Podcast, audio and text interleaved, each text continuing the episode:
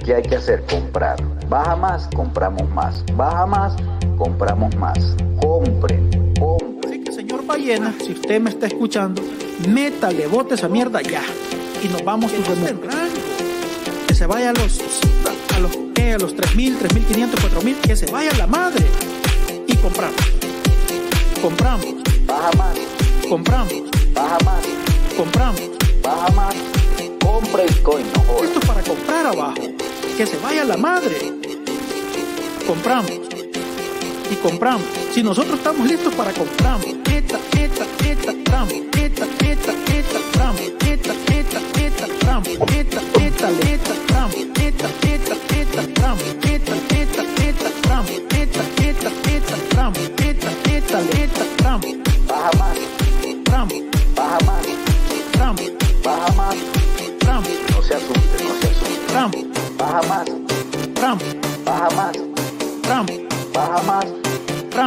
así que los chinos nos van a saber.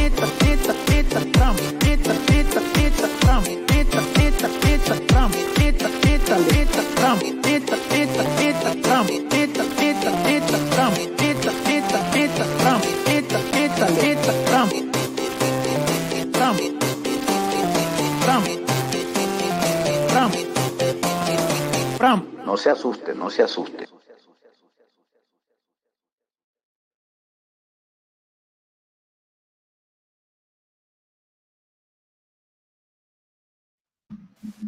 Buenas noches y bienvenidos a Directo Bitcoin 2140. Esta noche tenemos un, un bot muy, muy interesante y además muy, muy de actualidad.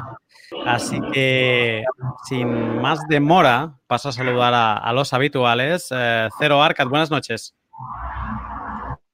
Buenas noches, Lunatic, ¿qué tal? Buenas noches, Lunatic. Buenas noches a todos. Espero que estén bien y preparándose para la fiesta de los 100 mil dólares. La fiesta de los 100 mil dólares, así ya de inicio. Bueno, eh, no sé, eh, no sé qué le va a pasar a DiCaprio cuando, cuando Bitcoin llegue a, a 100 mil dólares. Entonces, Eh, voy, a, voy a pasar a saludar a, a los invitados de esta noche, porque además uno de ellos tiene, tiene algo de, de prisa, así que, que aprovecharemos todo lo que podamos eh, para, para hablar con, con él. Eh, Alejandro, eh, Alejandro de la Torre, eh, VP de, de, de Pooling. Eh, ¿Qué tal? Buenas noches, ¿cómo estás? Hola, muy bien, todo. Gracias por la invitación. Estoy bien, trabajando como siempre. No dejo de trabajar. Llevo años trabajando y nunca dejo de, de- no, no sé. El trabajo nunca, nunca, nunca se termina. parece. Sí. Eh, ah, eh, te he dicho antes de empezar, digo, espero que no te asustes con la intro. Em- Empieza, empezamos fuerte siempre. Eh, pero bueno, sí que es, forma parte de todos los memes de, de- de Bitcoin, ¿no? Pero bueno. bueno, ahora espero que estés preparado porque tengo unas cuantas preguntas ah, que hacerte esta noche y sobre todo por esta iniciativa que, que habéis empezado en Pooling. Claro, eh. Perfecto. Eh, y también tenemos eh, con, con nosotros a, a Julián. Julián, buenas noches. ¿Estás? Hola, ¿qué tal? ¿Cómo están? ¿Todo bien? Muy bien, muy bien. También un, un gustazo tenerte porque, porque, bueno, hoy vamos a hablar de un tema que normalmente da como cierto, no sé si decir miedo o pereza, porque es como algo que es difícil de explicar, depende cómo, pero creo que, vamos a poder hacer muy, muy buen trabajo esta noche. Y nada, te espero, te espero de aquí nada, un ratito eh, para Julián, para poder tratar contigo en, en concreto qué es Schnorr, qué es Taproot y, y qué podremos hacer con ello. Y seguro va a ser bastante interesante y va a ser divertido. Sobre todo que da un poco de pereza porque hay mucha matemática, como siempre, en este tipo de cosas. Y miedo porque la última vez que implementamos una activación como esta fue la pelea de Segwit. O sea que es un tema que da para rato. Pues, eh, Julián, te agradezco ya no solo el, ánimo, sino también que, me has dejado la, pelota botando para saltar un poco al tema de, de inicio de esta noche, al tema que vamos a hablar con Alejandro, porque, bueno, voy a introducirlo también en, pantalla.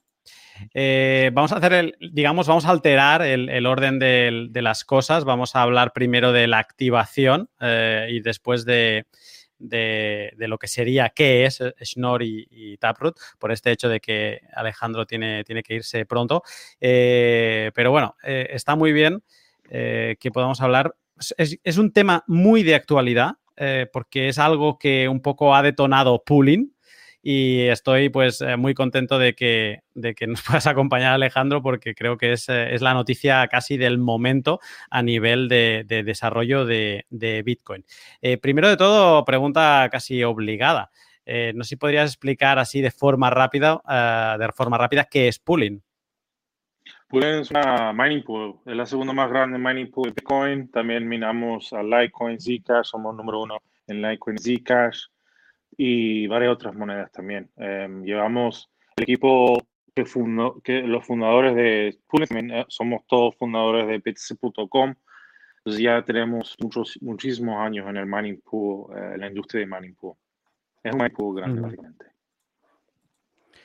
Em, desde, bueno, desde Pooling habéis empezado una como una propuesta, ¿no? Que básicamente trae a, primera plana de, discusión eh, el, tema de la activación de Taproot. Eh, cuando se tuvo que, activar Segwit, básicamente que los mineros señalizaran eh, su deseo de, activar Segwit para para que se activase, eh, digamos que no hubo eh, una iniciativa así tan, tan contundente por parte de ningún pool minero y bueno, a mí me ha cogido por sorpresa y es una, grata sorpresa, ¿no? Eh, ¿cómo, surge esta iniciativa de, Taproot Activation? Bueno, lo primero es que yo estuve, yo estuve trabajando para BTC.com cuando Segwit eh, todos aquí sabemos que Bets.com es, es, parte de Bitmain y el, principal anti-Segwit en esos tiempos era Bitmain. Entonces, estábamos, BTC.com era más o menos independiente y entonces teníamos tremendo trabajo porque queríamos Segwit. En, eh, eh, en, el, equipo quería Segwit, pero Bitmain no lo quería. Entonces, sabían, tuvimos muchos problemas, que digamos, muchos problemas y, y, y también no solamente en el equipo, pero el, la, la, comunidad de Bitcoin, una, una guerra, una guerra civil. Y, hmm. y, y mucho, pasó mucho tiempo hasta que se, se activara Segwit. Y también salió eh, Bitcoin Cash con, por, esta, por esa guerra. Y, y, no, fue, no, fue nada, no fue nada bueno. Eh, mucha gente dejó Bitcoin. Era, no, era, no fue nada bueno esos tiempos. Había mucho mucho, mucho, mucha gente con interés en hacer otras cosas. Entonces no, no, queremos, no queremos repetir eso. Y eso porque yo, yo pensé, em, como, como no hace mucho, los primeros uh, códigos se implementaron a Bitcoin para para, eh, para que se, se metiera Taproot. Ya pensé, déjame, pensé yo que sería buena idea eh, empezar por lo menos eh, con las discusiones en la comunidad y, y sería extremadamente bueno que la discusión em, em, empieza desde los miners, de los mineros, porque mm. eh, cuando Segwit, los miners estuvieron muy callados, no, no, no, no, hubo mucha información, no sabían, querían hacer otras cosas, y ahora que hacer todo bien, quiero yo, la, la idea era, era es, es, buscar consensos en la comunidad, pero me parece muy buena la, la, la idea salir primero con los miners en vez, en vez de los developers, porque así la idea, la, yo, yo quiero, no quiero que otra vez hagan las peleas y si vienen los miners, yo creo que sería, será mejor para, será, dará más, eh,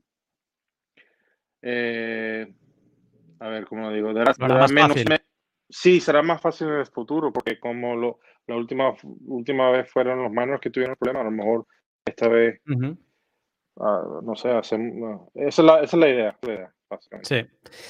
Eh, voy a hacer un poco de, recap, ¿no? Porque vamos, eh, a lo mejor eh, quizá después entremos nosotros ya más en detalle en cómo fue con Sequit, pero yo hice un pod que es de los que más me ha, gustado de, historia, de, se llama Historia de la escalabilidad en Bitcoin el L74 creo, y un poco repasé todo, ¿no? Desde, incluso desde 2010 hasta, hasta 2017, pues eh, todo el debate que hubo de la escalabilidad y todo el movimiento pues de User Activated Soft Fork, eh, etcétera, etcétera, ¿no? Eh, en, la escena Bitcoin se detectan como cuatro grandes actores o grupos de, miembros.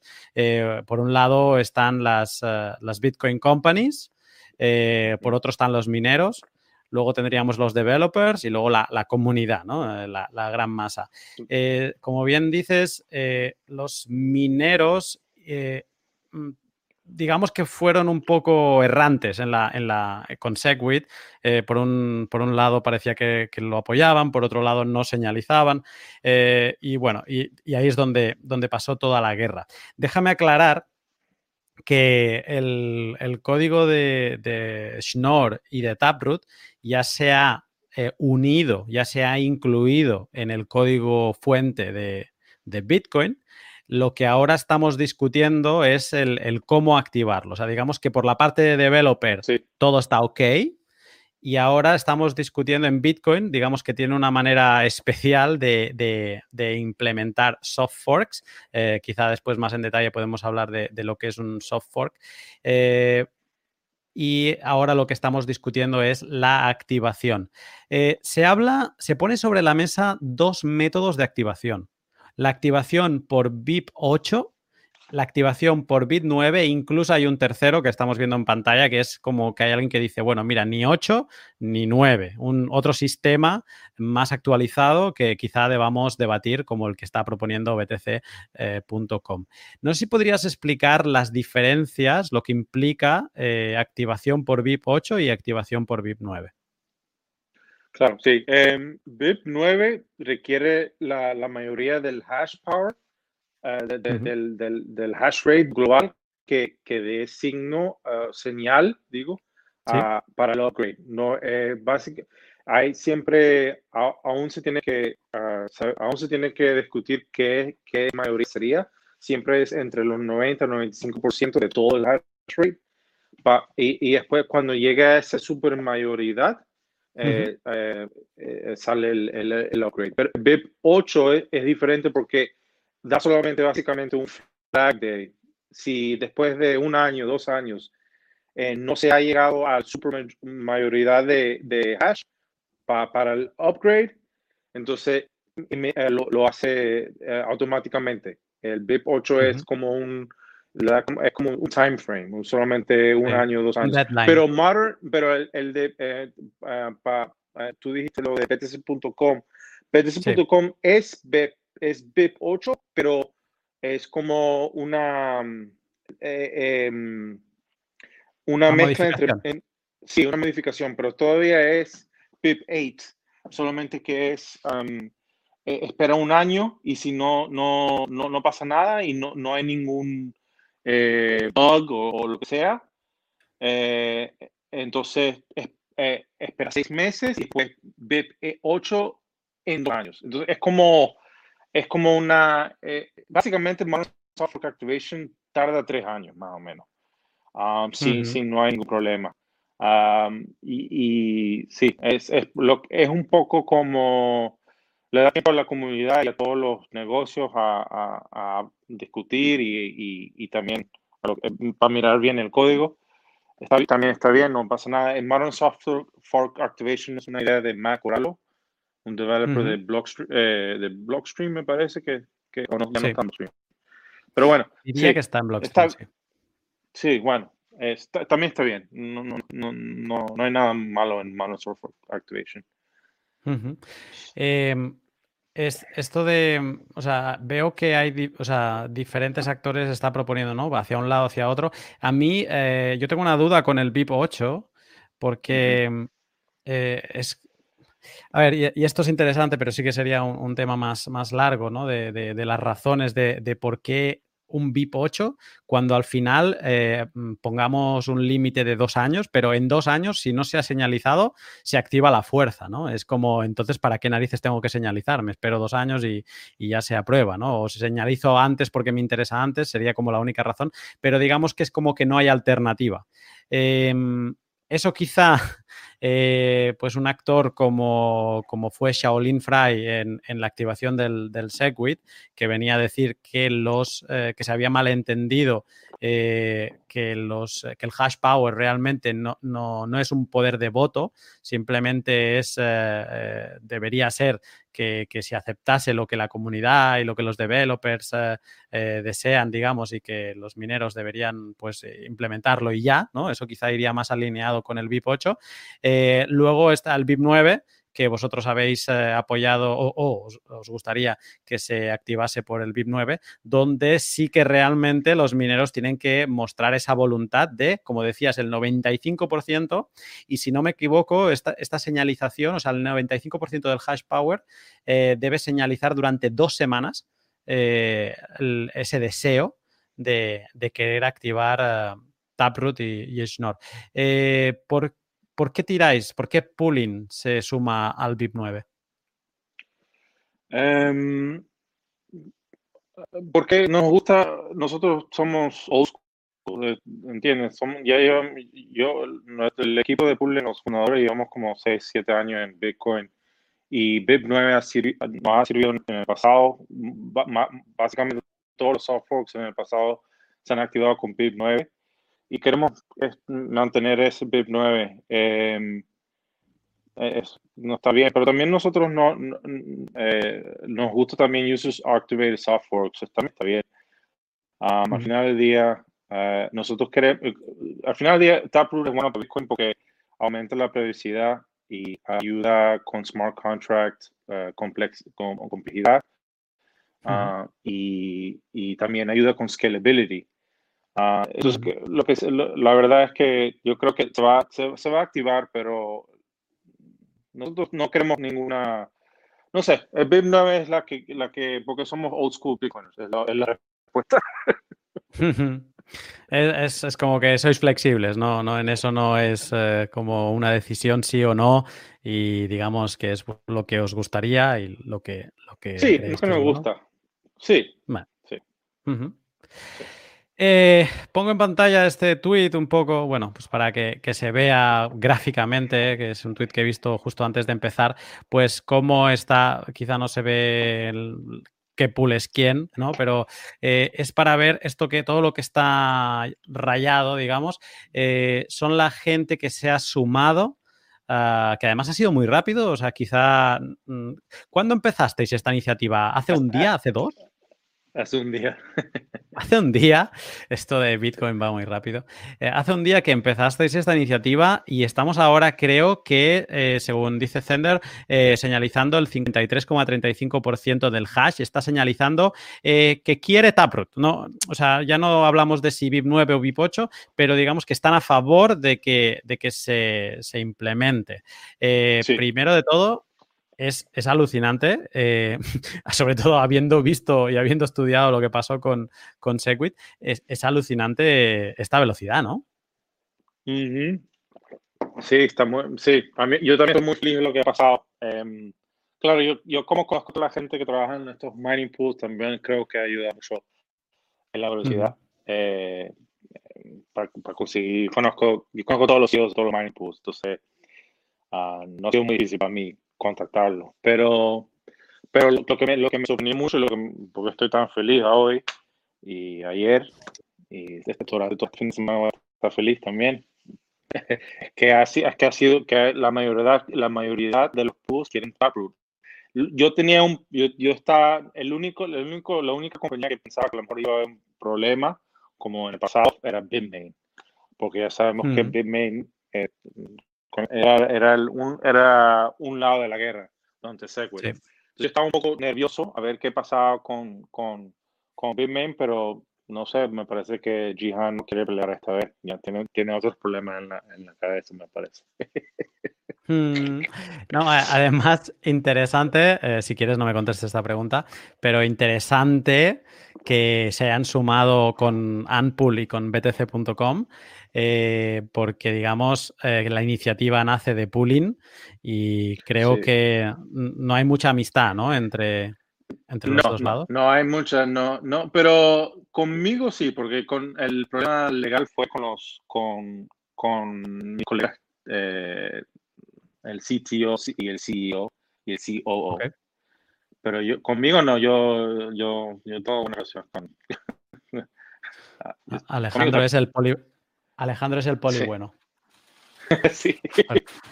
Supuesto. Está bien. Perfecto. Eh, a ver, eh, todo es eh, como muy, muy prometedor eh, por cómo está por cómo está en un día, pues los pools se están sumando, o sea, tenemos F2Pool, que ahora mismo es el más grande, luego Pooling, sois vosotros el segundo. Es que, claro, tenemos a los cuatro mayores, están, están dentro. Luego vendría Huobi, tenemos Binance, Vía BTC y ya no sé quién viene detrás porque no me alcanza la vista. Sí, ya son los eh, más pequeños después. Sí. Eh, pero bueno, al final, claro, son, es, muy curioso esto de la activación porque eh, dices, bueno, sí, ya vienen los más pequeños. necesitamos un, si es VIP 9, necesitamos un 95%, que además, bueno, en, VIP 8 también hay una señalización, no sé de cuánto es, quizá es la misma también. Se puede cambiar, el, porcentaje se puede, pueden decidir entre 90 o 95 en VIP 8. Ah, vale. Claro, es, muy alto el, porcentaje. Eh, entonces, em, digamos que aunque sean pequeños, se les necesita a la gran mayoría on board. Ah, dices que te daba miedo un poco el lado de Bitmain. Eh, ¿Sufres por los que quedan o, no? ¿O estás tranquilo? no, bueno, no mucho hobby. Em, pero el único que no, no, no, conozco muy bien son los de Binance, porque como son tan nuevos en el mining pool eh, y, el, y el, el CEO, el CCT, eh, eh, no, no sé, no creo que entienda muy bien Bitcoin. Una, él una vez quiso um, turn back the blockchain. sí, un no sé ese, ese tweet, que, porque hubo un, hack, un hackeo en su exchange y, y preguntó si podíamos uh, eh, para el blockchain Bitcoin para que él tendría su, su, dinero. Eso, eso, y eso fue hace medio año. Entonces no, no, no sé, no, no conozco, muy, no entiendo muy bien lo que pasa en Binance. El único que, que no sé qué decirte es lo de la gente de Binance. Huobi me parece que no hay problema, pero Binance no sé. Y los, y los, los de pequeños creo que no hay problema. A lo mejor uno o dos. No sé, yo, yo no he escuchado aún nada de que, que ni, todavía no he escuchado a nadie diciendo que no quiere Taproot. Eso es bien. Mm. Ni los ni los de BCH, no, no me nadie, nadie, no sé. Yo creo que todo el mundo me parece, no creo que hay mucho problema. Es solamente solamente ayudar a la privacidad. Yo creo que todo el mundo en, Bitcoin le gusta privacidad. Vamos a ver, veremos lo que pasa con Binance. Es, la, vamos a ver. Eh, sí, tú lo has dicho, ¿no? Al final esto es una mejora que hace a Bitcoin mejor y, entiendo que los polls, como todos, eh, pues queremos un, Bitcoin mejor y quizá parece como un, upgrade más estéril en cuanto a polémica. Parece que Segwit eh, había más fricciones por, por, por lo que se proponía y supongo que había unas compañías que no estaban de acuerdo porque un poco Segwit acababa con su modelo. Eh, parece ser que Taproot no va a traer eh, tanta, tanta polémica.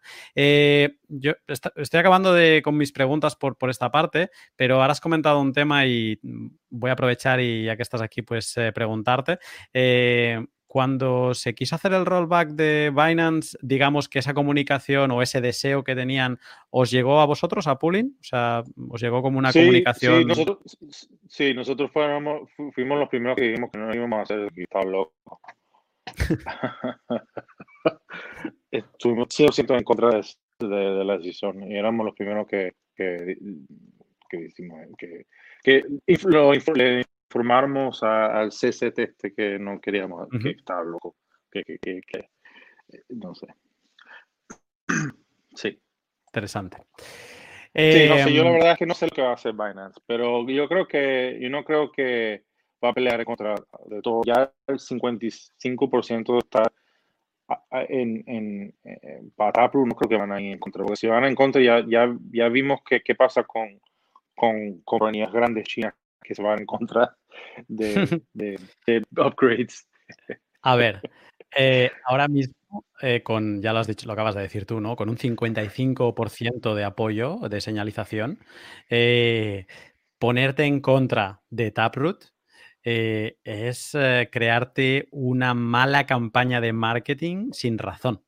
Y además porque tu negocio no solo es Bitcoin, tu negocio es mover todo clase de alts y shitcoins. Entonces, digamos que es casi innecesario entrar en estas guerras. Es un peligro, peligro para su, para su, negocio, un peligro para, todo. No lo va a mm. hacer, no creo que lo va a hacer.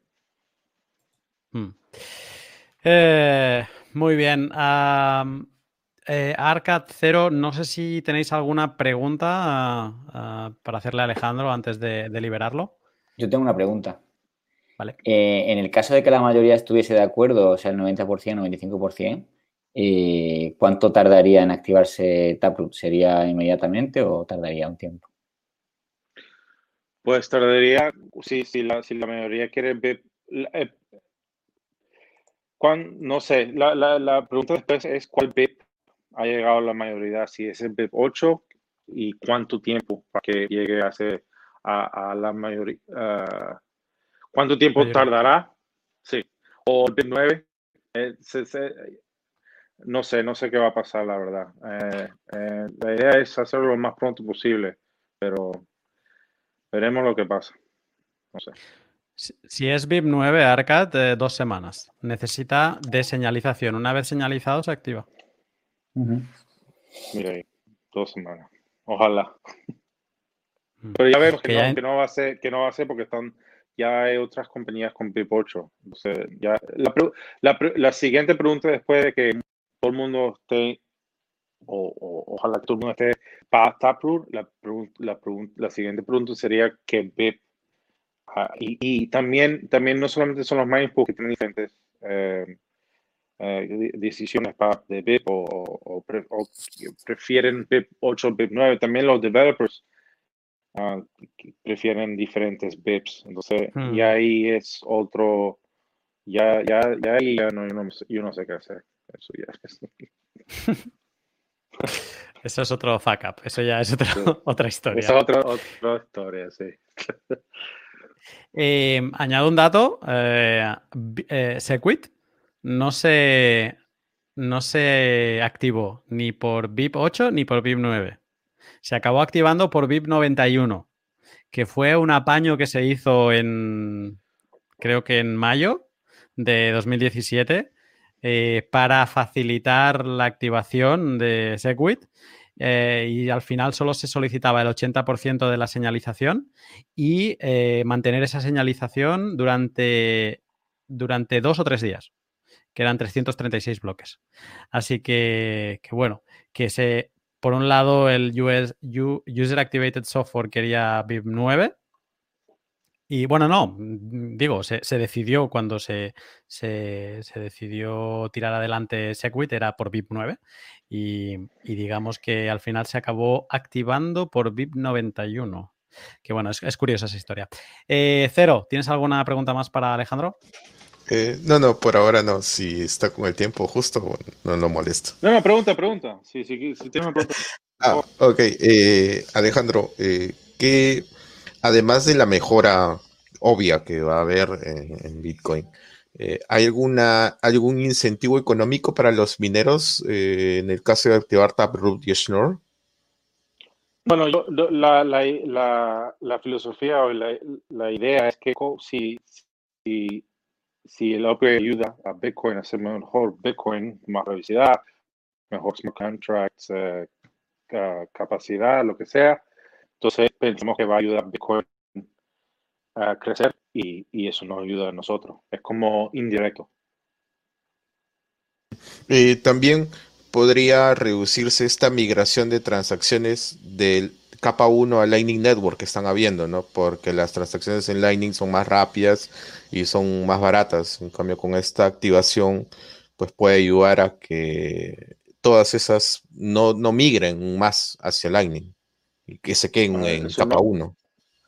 Lo que sé es que va a ayudar como, como, como Schnorr eh, básicamente hace las, las signatures, pone todo en un signature en vez de mucho y más también reduce eh, el, el, el, kilobyte, el, el, tamaño de las transacciones. Entonces va a haber más espacio en el block.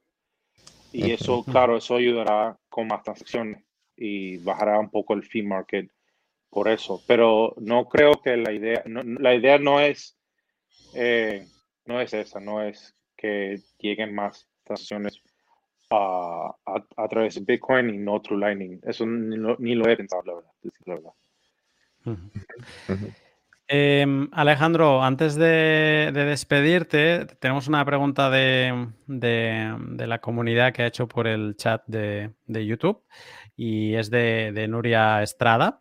Eh, pregunta, eh, ok, Taproot, ok, eh, pero ¿cómo se decidirá si va por VIP 8 o VIP 9. ¿Hay algún mecanismo para eso? Eh, no, no, entiendo bien la pregunta. ¿Cómo, Ah, que ahora estamos viendo si se, si se, o sea, quién señalizará por Taproot, ok, pero ¿cómo se decidirá eh, si será VIP 8 o VIP 9? Pues em, eh, bueno, BIP8 y BIP9, BIP8 es eh, lo que estábamos hablando, que una super mayoría del hash power mm. tiene que señalar soporte para BIP9 y si, mm. si, no sabemos, yo creo que o 90 o 95%, si se señala para este para BIP9, entonces el, el, el se, se, se, hace, se hace el BIP, se te llega a, BIP9 y Taproot mm. es, está en Bitcoin. Si es BIP8, es al final de un tiempo, de, mm, un, año o dos años. no, lo que preguntaba Nuria es eh, si hay algún mecanismo para escoger entre hacerlo por uno o por otro. No, sé. No, no, hay ningún mecanismo, ¿no? No hay ningún. será como consenso. Es consenso, consenso, sí, básicamente. Sí, es consenso. Perfecto. Eh, pues nada, Alejandro, Mm, no te robamos más tiempo. Te, agradezco muchísimo que, te hayas unido. Además, eh, es que eres la, eres la actualidad eh, con Pooling, pero además tú como, como el, que ha iniciado esta, esta propuesta. Así que te, agradezco que te hayas unido eh, de forma express y que hayas explicado un poco cómo es esto de la, de la activación. Claro, gracias, gracias a todos aquí, gracias a ti y, y próxima vez pregúntame y me meto otra vez a hablar todo lo que sea, ¿ok? Perfecto, Alejandro. Muchas gracias. Muchas gracias, Alejandro. Un saludo. Buenas noches, bye. Chao, saludos. Hey, wow, ha sido intenso esto, ¿no? Sí, bastante eh, emociona de verdad que ver, ver crecer a Bitcoin en vivo.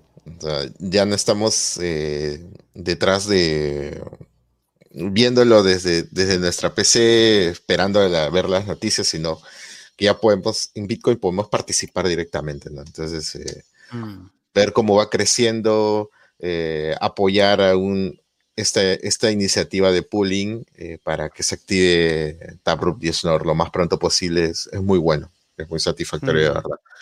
Y, sí, o sea, como decía Alejandro, sí van a haber incentivos económicos indirectamente porque van, se va a permitir que haya más transacciones por bloque. Y eso es un incentivo económico para los mineros porque van a haber más fee, más bounty por fee, ¿no? Por bloque. Mm, Entonces, pero es, un juego. Pero es un juego, porque si hay más, lo ha dicho él también, ¿no? Si hay más transacciones, el fee market bajará porque, digamos, será más fácil entrar también, pero también cuando se colapse, como el fee market estará alto, pues habrá más transacciones y por lo tanto se, ganará más. O sea, está bien porque es un equilibrio. Em, Julián, has estado viéndolo y escuchándolo sobre todo desde la, barrera. ¿Cómo lo has visto? Bueno, es bastante interesante, sobre todo que es un debate eh, que tiene muchas aristas, ¿no? no es solamente soplar y hacer botellas como decimos acá en Argentina, eh, activar eh, un soft fork en miles de computadoras, que haya sincronismos, que haya fechas límites para hacer el signaling, o sea, coordinar todas esas personas para no producir una bifurcación en la cadena, para no producir un hard fork no contencioso, es complicado. Y son estas cosas, estas iniciativas las que se necesitan para, para que todos los miles de personas que están fomentando a Bitcoin, desde eh, los comerciantes que tienen sus este, clientes, desde BTC Pay Server, desde los mineros que hacen los bloques, los exchanges, no es una tarea fácil, sino que requiere mucha coordinación. Hmm. Eh, Arcad, eh, ¿qué te parece todo esto? Pues me parece muy bueno que traigamos esto para la comunidad porque todo el mundo está oyendo Taproot, Mast, eh, Snore y es como que como son nombres raros y VIP no sé cuánto, pero se, lee por aquí y por allá y, muchas veces no se sabe qué es, ¿no? Y exponer mm. esto ante todos y dar claridad y saber cómo se hace y hacia dónde vamos, pues la verdad que es muy, muy interesante. Mm. Eh, Vamos a seguir ahora con, Julián. Voy a hacer una, pequeña pausa a modo de, de, pasar página, ¿no? De, esta primera charla tan intensa sobre la, activación. Y os voy a poner otro vídeo. Eh, cero, te voy a poner un vídeo. Hoy ya lo he dicho, hoy va de gatos. Hemos visto un gato en la intro así para, sorprender. Eh, ahora voy a poner otro gato. Y ya os avanzo, Cero y Arcas, que, que este, no, este no lo tenéis controlado. Vamos a ello.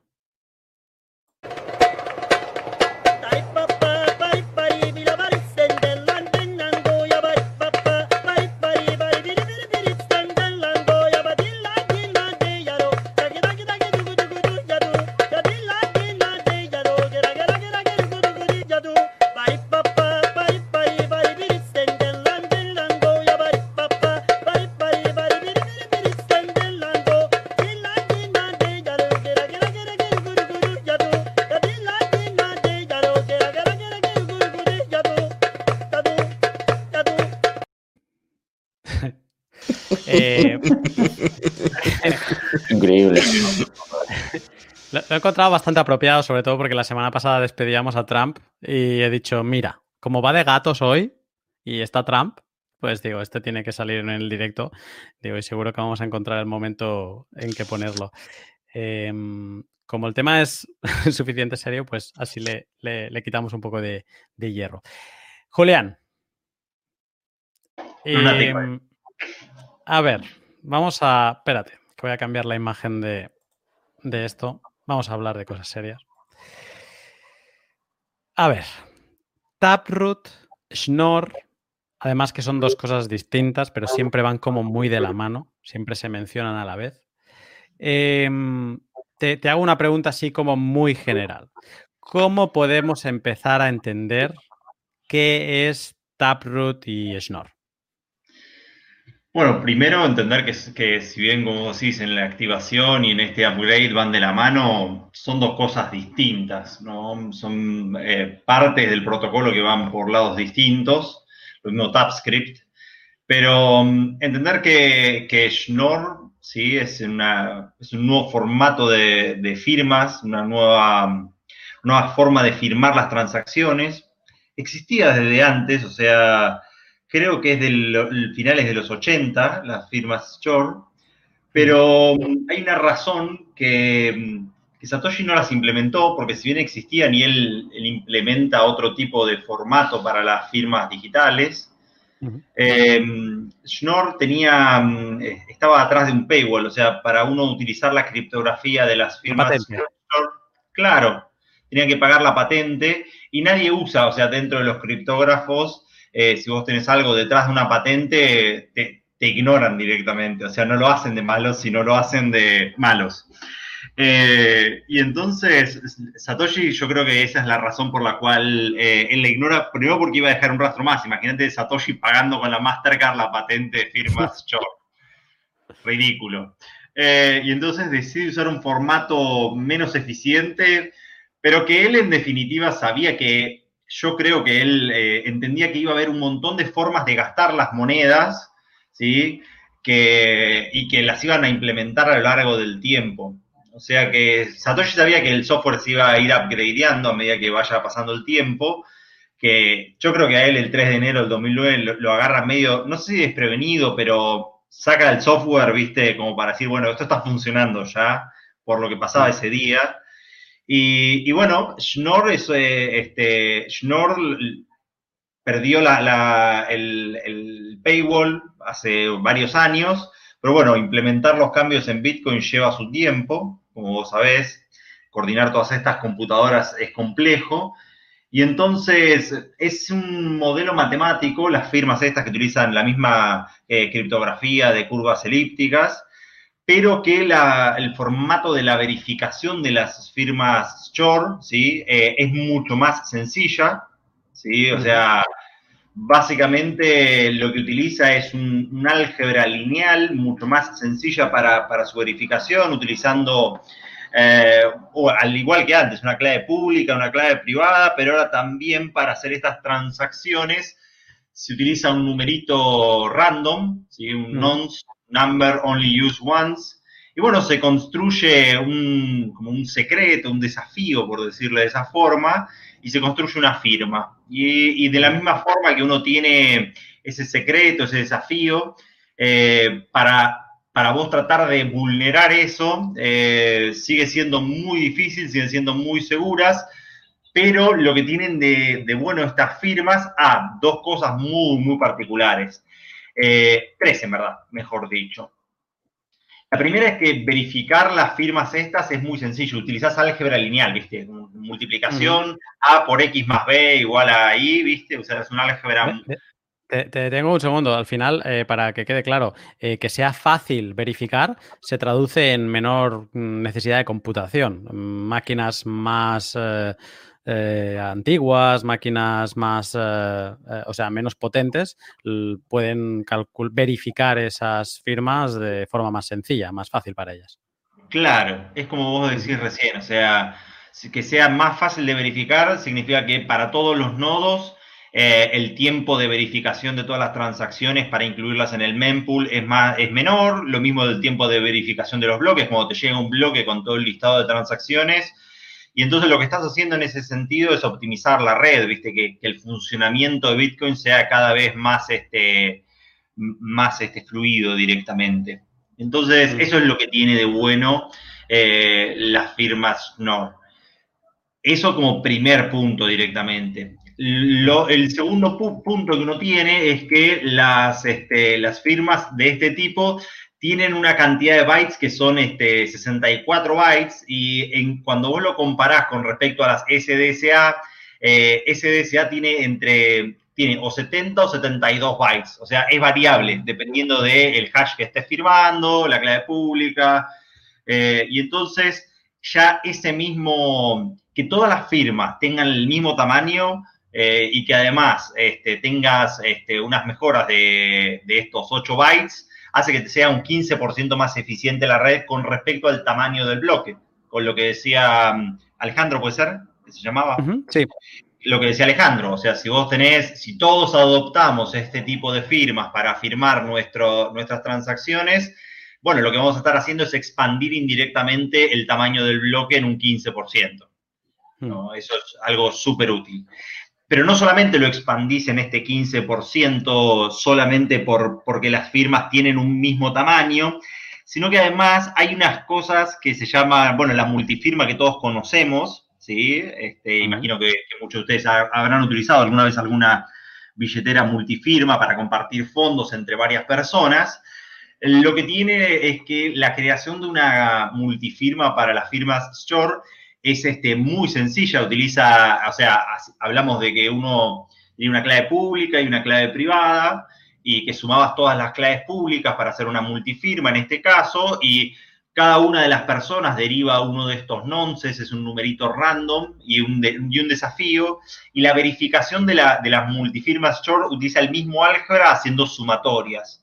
O sea, se intercambian estos secretos entre, entre los distintos participantes y todo el mundo puede verificar que la creación de esta firma es este, correcta.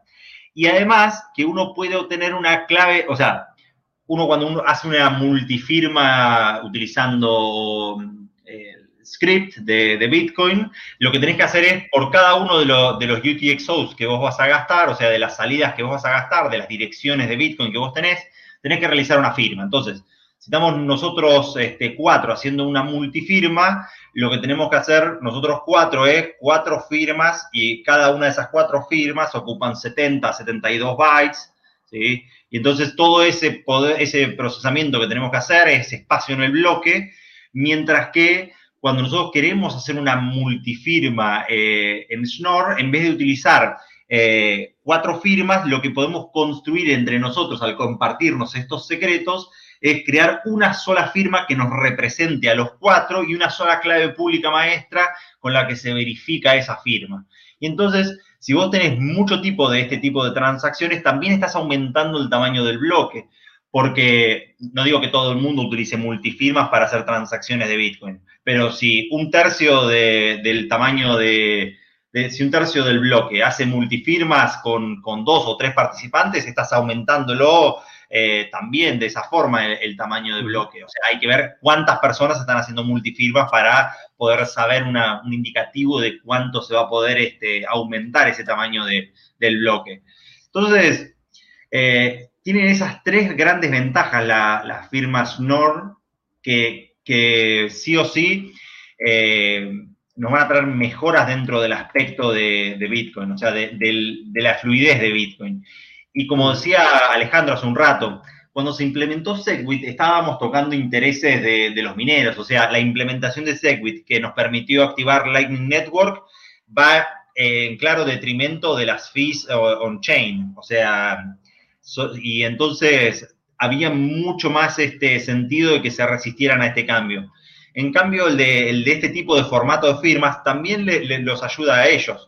O sea, el tiempo en que, en que tardan en verificar los bloques va a ser menor, eh, las multifirmas le van a permitir que haya más espacio y más transacciones.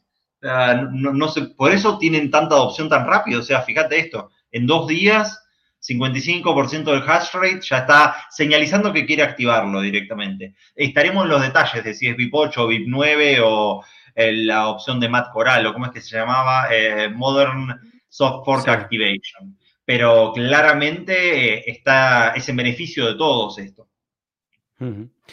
Eh, está genial, me, ha encantado cómo lo has explicado, sobre todo la parte de, las firmas Schnorr.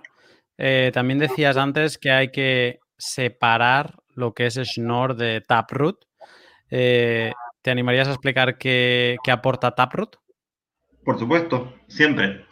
Entonces, eh, no sé si explicar que es un árbol de Merkley porque tal vez es bastante, o sea, lo explicamos, ¿no? O sea, un árbol de Merkley que es una construcción criptográfica que nos permitió a, que todas las personas puedan tener la verificación de pago simplificado o simple que tenemos en nuestros celulares. Nuestro celular guarda solamente eh, una prueba de existencia de esa transacción en la, blockchain de Bitcoin. Y es un árbol binario, básicamente, eh, que tiene, bueno, la prueba de existencia. Básicamente es un árbol binario, una construcción similar a, yo siempre lo comparo con el draw de tenis, ¿no? Eh, y que al final de todo uno tiene la raíz de ese árbol de Merkley. No sé si tenés ahí una, pero capaz que podés buscar Merkle Tree en, Wikipedia y te aparece si, si tenés ganas. Em, entonces, eh, eso, eh, ese árbol de Merkley que nosotros tenemos ahí es lo que nos permite a todos nosotros ¿sí? tener transacciones en nuestros dispositivos y que sean de una forma muy liviana sin tener que descargarte la, blockchain entera. Eso, y, nos permitió eso básicamente. Eh, y después imagino que tal vez muchos de tus este, oyentes conocen tal vez lo que es Bitcoin Script, ¿sí? Bitcoin Script fue algo que se incluyó en el año 2012, eh, si mal no recuerdo, y Bitcoin Script fue la, segunda forma, o la segunda, digámoslo así, política que hubo como para eh, gastar los Bitcoins. La, mayoría de las personas, ¿sí? Habla siempre de las direcciones legacy o lo que llaman pay to public key hash, que en traducción humana sería pagar al portador de esta clave privada, o sea, en verdad al hash de esta clave privada. Eh, entonces, em, cuando uno describe a Bitcoin de esa forma, te olvidaste de todas estas, de todos estos formatos que uno tiene de, gastar Bitcoins, ¿sí? Eh, que bueno, básicamente el, pay to script hash lo que nos obliga a nosotros, al usuario final, es tener una serie de comandos que uno tiene, ¿sí? que son los comandos del Bitcoin script, que agarramos es una serie de órdenes, suponete paso 1, paso 2, paso 3, paso 4 para gastarlas eh, estas monedas. Pueden serlo mientras este, estemos utilizando las operaciones de Bitcoin que nosotros querramos. Eh, eh, y entonces nosotros concatenamos esos pasos, ¿sí? van en este orden estos pasos, y nosotros le calculamos un hash a eso y publicamos ese hash en la blockchain de, Bitcoin. Por eso se llama Pay to Public Key Hash. Eh, pay to script hash, o sea, es un, hash y está oculto detrás de ese, esas órdenes, están ocultas detrás de este hash, lo único que ven las otras personas son, son unos números, ¿sí? Y nos sirven porque están ocultos, ¿sí? Entonces la gente no sabe muy bien qué es lo que hay detrás. Podría haber ahí detrás una multifirma, ¿sí? Que es eh, tal vez el, el script más común que nosotros tenemos, o tal vez podría haber un payment channel con Lightning Network. Entonces, cuando nosotros vamos a gastar esas, este, esas monedas, eh, lo que hacemos nosotros es revelamos el, script para todos, le calculamos el hash y bueno, después se comparan. O sea, ¿se cumplen las políticas que estaban descritas en ese en esa script? Sí, se cumplieron el paso 1, 2, 3 y 4. Los hashes son los mismos, o sea, el hash que estaba publicado en la blockchain y lo que yo ejecuté, ¿son exactamente el mismo hash del mismo script? Sí. Y entonces, de esa forma tuvimos políticas para poder este, gastar bitcoins de formas más raras. El hash time lock contract, las multifirmas, eh, los vaults, eh, un montón de cosas que nosotros pudimos empezar a realizar. Y entonces, ¿qué es Taproot básicamente? Porque vos me decís, Julián, me dijiste que es Taproot y me explicaste dos cosas completamente distintas. Eh, pero si, si uno entendió esos dos conceptos por separado, que es un árbol de Merkley y que es un pay to script hash, Taproot básicamente es la combinación lineal de ambos. O sea, eh, en, vez de tener transacciones en las hojas del árbol de Merkley, que en este caso están acá, que serían L1, L2, L3 y L4, lo que nosotros tenemos en Taproot son diferentes políticas que nosotros ocultamos detrás de un árbol de Merkley criptográfico y lo que hacemos nosotros es poder tener, por ejemplo, una clave maestra para gastar eh, monedas. Después podríamos tener una multisig 2 de 3 en la política L2, una multisig 3 de 4 para todos. Y en L4, eh, estas monedas me vuelven a mí si pasaron 100 bloques y llovió en tal lado. Por decir eh, algunas políticas que nosotros tenemos. las pactamos de antemano, estas políticas, hacemos la construcción, armamos los scripts de cada una de estas políticas y después lo que hacemos es construimos este árbol de Merkley y lo único que publicamos en la blockchain es la raíz de este árbol de Merkley, este top hash al final de todo. Entonces, por eso es lo que decíamos, lo que decía Alejandro hace un rato, que todas estas diferentes políticas que nosotros tenemos quedan ocultas y a la hora de gastar estos bitcoins, nosotros elegimos una sola de todas estas políticas para mostrarla y las otras tres te quedan ocultas y, nunca nadie supo qué es lo que había detrás de esta nueva dirección de Taproot. O sea, eh, lo que tiene de interesante esto es que nos da privacidad a todos nosotros, porque las políticas te quedan ocultas, pero no solamente por eso, sino porque además todos los scripts van a ser iguales. Ahora cuando uno eh, ve una dirección, puede saber si es una dirección legacy y es una política de uno de uno, o si es una multisig, o si es un payment channel. Todo eso uno lo puede ver en la blockchain de Bitcoin. En cambio, mm. utilizando este nuevo tipo de formato de direcciones, si, si, conseguimos adopción masiva, que es siempre lo, lo... A ver, lo interesante del software es que popule computadoras y que popule el comportamiento de las personas. Si nadie lo utiliza, no sirve de nada. Pero en el caso de tener una adopción similar a la de Segwit, que es entre un 50 y un 60%, esas, eh, todas esas transacciones que uno puede hacer atrás de estos formatos, direcciones, se verían exactamente iguales. Entonces, hay un set de anonimidad mucho más interesante, ¿no? Eh, tenés versatilidad del, scripting language, o sea, versatilidad que puedes, tener atrás de dirección diversas este, políticas para gastarlas, más privacidad ¿sí? y más escalabilidad. Todas, porque en definitiva lo único que queda arriba de todo, pegado, es una raíz de un árbol de Merkley para gastarla directamente. Mm. Eh, voy a hacer un resumen de lo que me ha parecido entender. ¿eh? Eh, si tenemos, o sea, vamos al inicio de todo, que era pay to public key o pay to public key hash. tú tenías que ir, o sea, tú tenías tu llave pública, la tenías que hashear, que por eso es public key hash.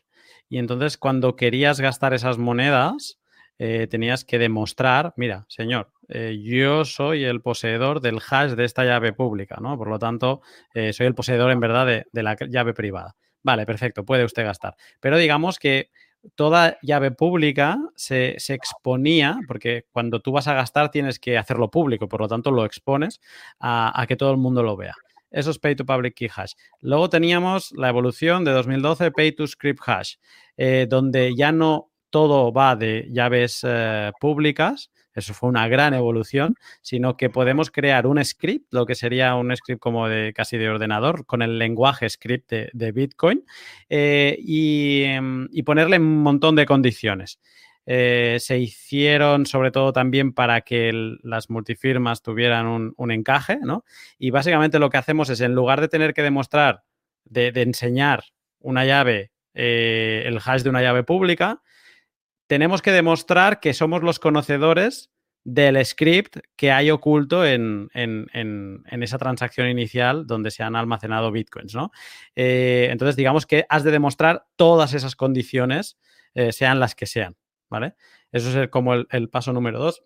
Y ahí es donde seguimos un poco, ¿no? Seguimos en, la versión Segwit o la versión Legacy de, de Pay to Script Hash, pero, pero ahí estamos. Con Taproot podremos hacer una versión evolucionada de Pay to Script Hash porque eh, aunque tengamos 5 o 10 condiciones, eh, podremos establecer un como que, mostrando una, dos o tres condiciones o, todas, ¿no? Pero digamos que podremos establecer condiciones para que solo cumpliendo una de esas condiciones, solo tengamos que exponer esa condición y el resto de condiciones queden ocultas, ¿no? Con lo, que se ganaría es privacidad sin tener que estar exponiendo constantemente eh, toda esa información que, que hay en el hash. ¿Sería un poco esto? Perfecto el resumen. Y me gustó lo que dijiste de que es la evolución del Pay to Script Hash. Ya me lo, imaginé como un Charmeleon directamente, para los amantes de Pokémon. Es eh, Pay to Script Hash eh, Digi evolucionado o evolucionado eh, de, su estado inicial. preguntaba Decentralize, aprovecho y, lanzo aquí la pregunta que, creo que, bueno, es, como un juego de palabras que, acaba pasando en, Bitcoin.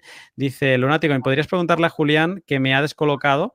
Eh, le he entendido que Bitcoin Script se implementa en 2012. Yo tenía entendido que ese lenguaje se implementó desde los inicios. Claro, no, no, no, es lo que él dice. O sea, el, lenguaje de programación de Bitcoin se llama, las operaciones que uno puede realizar en Bitcoin se llaman Bitcoin Script eh, y además el formato de, direcciones este, también se llama eh, Pay to Script Hash. O sea, eh, eso es lo que se implementó en el 2012, poder este, implementar scripts y no solamente claves privadas y claves públicas para gastar las monedas. Poder dar este, algún tipo de políticas para gastarlas. Sí, sí. y su lenguaje realmente, en eso hay que mejorarlo un montón. Sí. Eh, el Pay to Script Hash eh, implementado por el malogrado Gavin Andresen. Y ahora lo estamos diciendo que es malogrado. Pero ha formado gran parte de la comunidad de, Bitcoin y de, en sus inicios, sobre todo. Creo que sigue teniendo, eh, sin contar Satoshi, porque Satoshi creo que no está contabilizado en GitHub el trabajo de Satoshi, pero Eh, creo que en GitHub es el cuarto o el quinto mayor eh, contribuidor, contribuyente, no sé, de, del, código de Bitcoin. Camina Andresen todavía. A ver, hay como esto de Schnorr te deja sentado, porque es, como si nunca te has plantado a mirar cómo se construye una transacción de Bitcoin y la parte, digamos, de, la izquierda y la de la derecha, eh, digamos que un poco se te pone la, cabeza como, como, un bombo de escuchar todas estas cosas. Eh, Arcad, cero. Eh, ¿Tenéis alguna pregunta para Julián? ¿Tenéis algo que comentar sobre Schnorr y Taproot? Mm. Eh, a ver, no sé, no, no creo que no he terminado de entender una parte de Taproot. Eh, eh, a ver, cuando decimos que se incrementa la privacidad en, en las transacciones Bitcoin con Taproot, quiere decir que se va a poder seguir haciendo la trazabilidad de esta que hacen las las compañías de Chainalysis cuando hay, hacen una trazabilidad sobre de, una, de una transacción Bitcoin de A a B, eh, ¿va a poder seguir siendo así o, es que se ocultan nuestra, o es que hay una, una especie de confusión para estas Chainalysis para, para de una, alguna forma ocultar nuestra dirección, nuestra clave pública o, o una dirección pública que tengamos al momento de hacer las transacciones? ¿Cómo, es esto? es lo que no, no me termina de, cerrar. Bueno, te voy a contar un poquitito que, cómo va a ser el futuro, o lo que yo pienso que va a ser el futuro. Después de ahí, a, si todavía estamos discutiendo la activación, entender el futuro tal vez es más, más complejo y predecir algo muchísimo más, pero lo que entiendo yo. Hoy tenemos tres formatos de direcciones, las que empiezan con 1, las que empiezan con 3 y las que empiezan con BC1. Imagínate que ahora de, pronto todas nuestras direcciones empiezan con TP1, ¿no? Taproot 1, por decir algo, ¿no? Como un formato de, nuevas direcciones. Y Taproot lo que nos va a poder, este, lo que nos va a permitir también es eh, crear, por ejemplo, lo que llaman payment pools, ¿no? O pools de pagos directamente. Entonces, eh, suponete que entre varios de nosotros, cuatro, agarramos y mandamos a, una dirección de estos nuevos formatos, Taproot, con un montón de políticas para gastarlos, enviamos eh, varios bitcoins, ¿no? Yo envío un bitcoin, eh, Arcade envía dos, este, Cero envía tres y Lunatecoin envía cuatro. Entonces, dentro de esas políticas, lo que nosotros escribimos atrás de todos nuestros scripts es que cada uno puede gastar plata, pero como máximo la cantidad que nosotros este, queremos, eh, que iniciamos el pool directamente, ¿no? Entonces, eh, cuando nosotros em, armamos estos pools de, minerías, ¿sí? Eh, básicamente lo que tenemos en estas, en, estas cláusulas es gastar plata, pero están todas dentro de una misma dirección. Entonces, si yo quiero gastar una, no sé, medio Bitcoin, por ejemplo, y enviarlo a otro lado, les pido la colaboración a ustedes, ¿sí? Podría haber una política que diga si dentro de 10 bloques sin la colaboración se ejecuta tal cosa, también eh, cada uno recupera sus Bitcoins, por ejemplo, pero les digo, chicos, me, firman esta transacción, yo voy a mandar 0.5 bitcoins a otra dirección porque me quiero comprar una moto, por ejemplo. Y su plata sigue estando dentro de un mismo script que sigue estando bajo el mismo control. O sea, Arcad sigue teniendo 2, 0 sigue teniendo 3, Lunatecoin sigue teniendo 4, y yo en vez de tener el 1 que tenía, voy a ir a, o sea, todo dentro de la misma dirección. Parte de una dirección va 0.5 a otra y el resto de la sumatoria que nosotros teníamos eh, serían 4, de 4, 3, 7, 2, 9 y los 9,5 bitcoins que teníamos de sobra van a otra misma dirección. Ahora, eh, lo que nos permite eso es ofuscar un montón el trabajo de, el trabajo de Chainalysis. Porque cuando salieron de esa única dirección que estaba bajo el control de todos nosotros, una sociedad, supónganse, eh, y yo me compré una moto, Chain Analysis no va a poder determinar básicamente quién fue el que gastó esa plata, porque salió de, una sola dirección, ¿no? Salió mostrándose una de las políticas directamente, eh, todas las otras demás quedan ocultas y, simplemente se ve que hay, va un movimiento, hay un cambio, ¿sí? Y el resto de las personas mantienen sus bitcoins de forma oculta, las políticas de forma oculta. Y no solamente podemos hacer eso, o sea, yo les digo a ustedes, quiero rellenar mi, mi, wallet. Eh, no sé, trabajé, me gané un bitcoin más y de pronto les digo, chicos, me firman la dirección, eh, una nueva transacción y entonces, supongamos que no había comprado la moto, todos movemos la, el pool de, de pagos de esos 10 bitcoins que había a una nueva dirección, ¿sí? Y en ese caso yo estoy sumando un bitcoin más, entonces yo tendría dos, Arca tendría dos también, 0, 2, 3, Lunático en 4, y de esa forma se pueden empezar a, a mover como las monedas, pero de formas mucho más ocultas e interesantes. O sea, Chain Analysis va a poder seguir viendo los movimientos dentro de la cadena de bloques porque eso es público, eso va a ser imposible, pero tal vez entender todos los movimientos que hay detrás, porque van a quedar como medio ocultos off-chain las políticas y, algunos movimientos, eh, porque yo te podría hacer como esto si aparecen nuevos upgrades dentro del scripting language, eh, similar a lo que uno hace como un pago de off-chain, ¿no? En un canal de pagos, yo te doy eh, transacciones este, prefirmadas a, la otra persona en Lightning Network, las, vamos, las podemos ir compartiendo esas transacciones y después publicamos una sola a la, red, yo les podría dar a ustedes, eh, no sé, suponete que tenemos en esta sociedad y yo le tengo que pagar algo a alguien de ustedes, les podría dar sin moverla, sin hacer una transacción on-chain, les podría dar una transacción prefirmada a ustedes y les podría dar, no sé, 0.1 Bitcoin a cada uno de ustedes porque les tenía que pagar algo. Y esa transacción queda off-chain directamente y, sin embargo nadie notó y yo no le voy a poder mentir al script al final de cuentas y siempre va a quedar eh, a lo sumo cuando firmemos una transacción un solo movimiento, pero detrás de eso pudieron pasar un montón de cosas.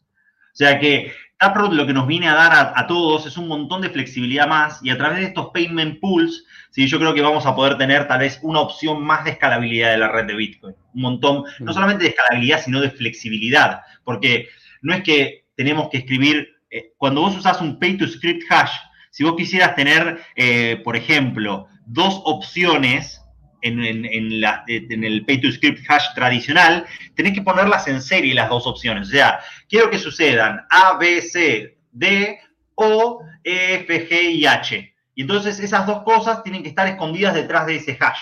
Y cuando vos las publicaste, porque lo ejecutaste eso, tenés que mostrar las dos opciones, sí o sí. Lo publicaste en la cadena, de, o sea, mostraste las opciones que había.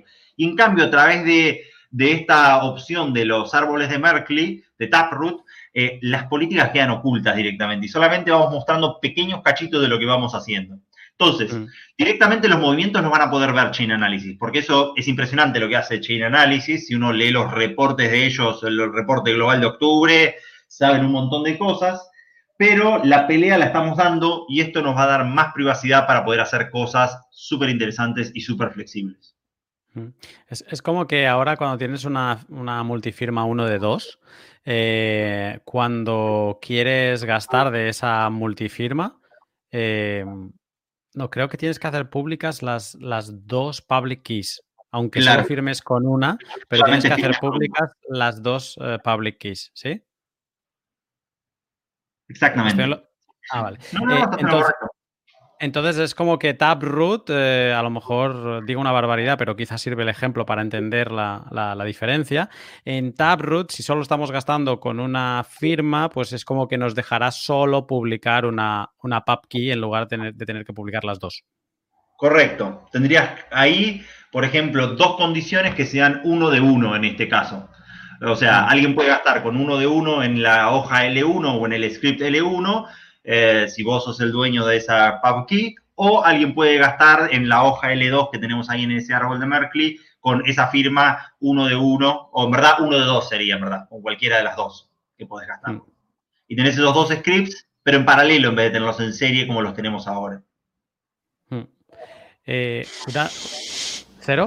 Sí, no, eh, me he quedado así. Estoy hablando de que esto podría llegar a dentro de cinco años, o sea, todavía no hay ni estos payment pools, ya hubo algunas personas que estuvieron escribiendo acerca de los payment pools, pero tener una red de escalabilidad de pagos off-chain en payment pools, yo eh, me tomé la libertad de ponerle River Network, por, por la, porque podríamos tener tal vez una dirección bajo el control, no sé, de 100, 200 personas y que se vaya haciendo una transacción por bloque y en donde todas esas personas podrían ir gastando y una vez por bloque vamos haciendo un settlement de todos esos pagos on-chain u off-chain que vayamos haciendo. O sea, algo así no es tan descabellado de imaginar, hay que ver si se puede implementar, hay que ver todos los detalles técnicos, pero bueno, como toda tecnología, viste, lo decía Newton, me paro yo en, los hombros de, los anteriores, en los hombros de gigantes.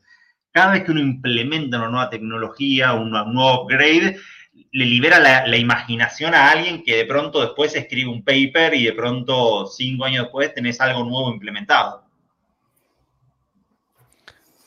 Eh, ¿Alguna pregunta más, Cero, o no te atreves? No, estoy, estoy volando todavía. Estoy,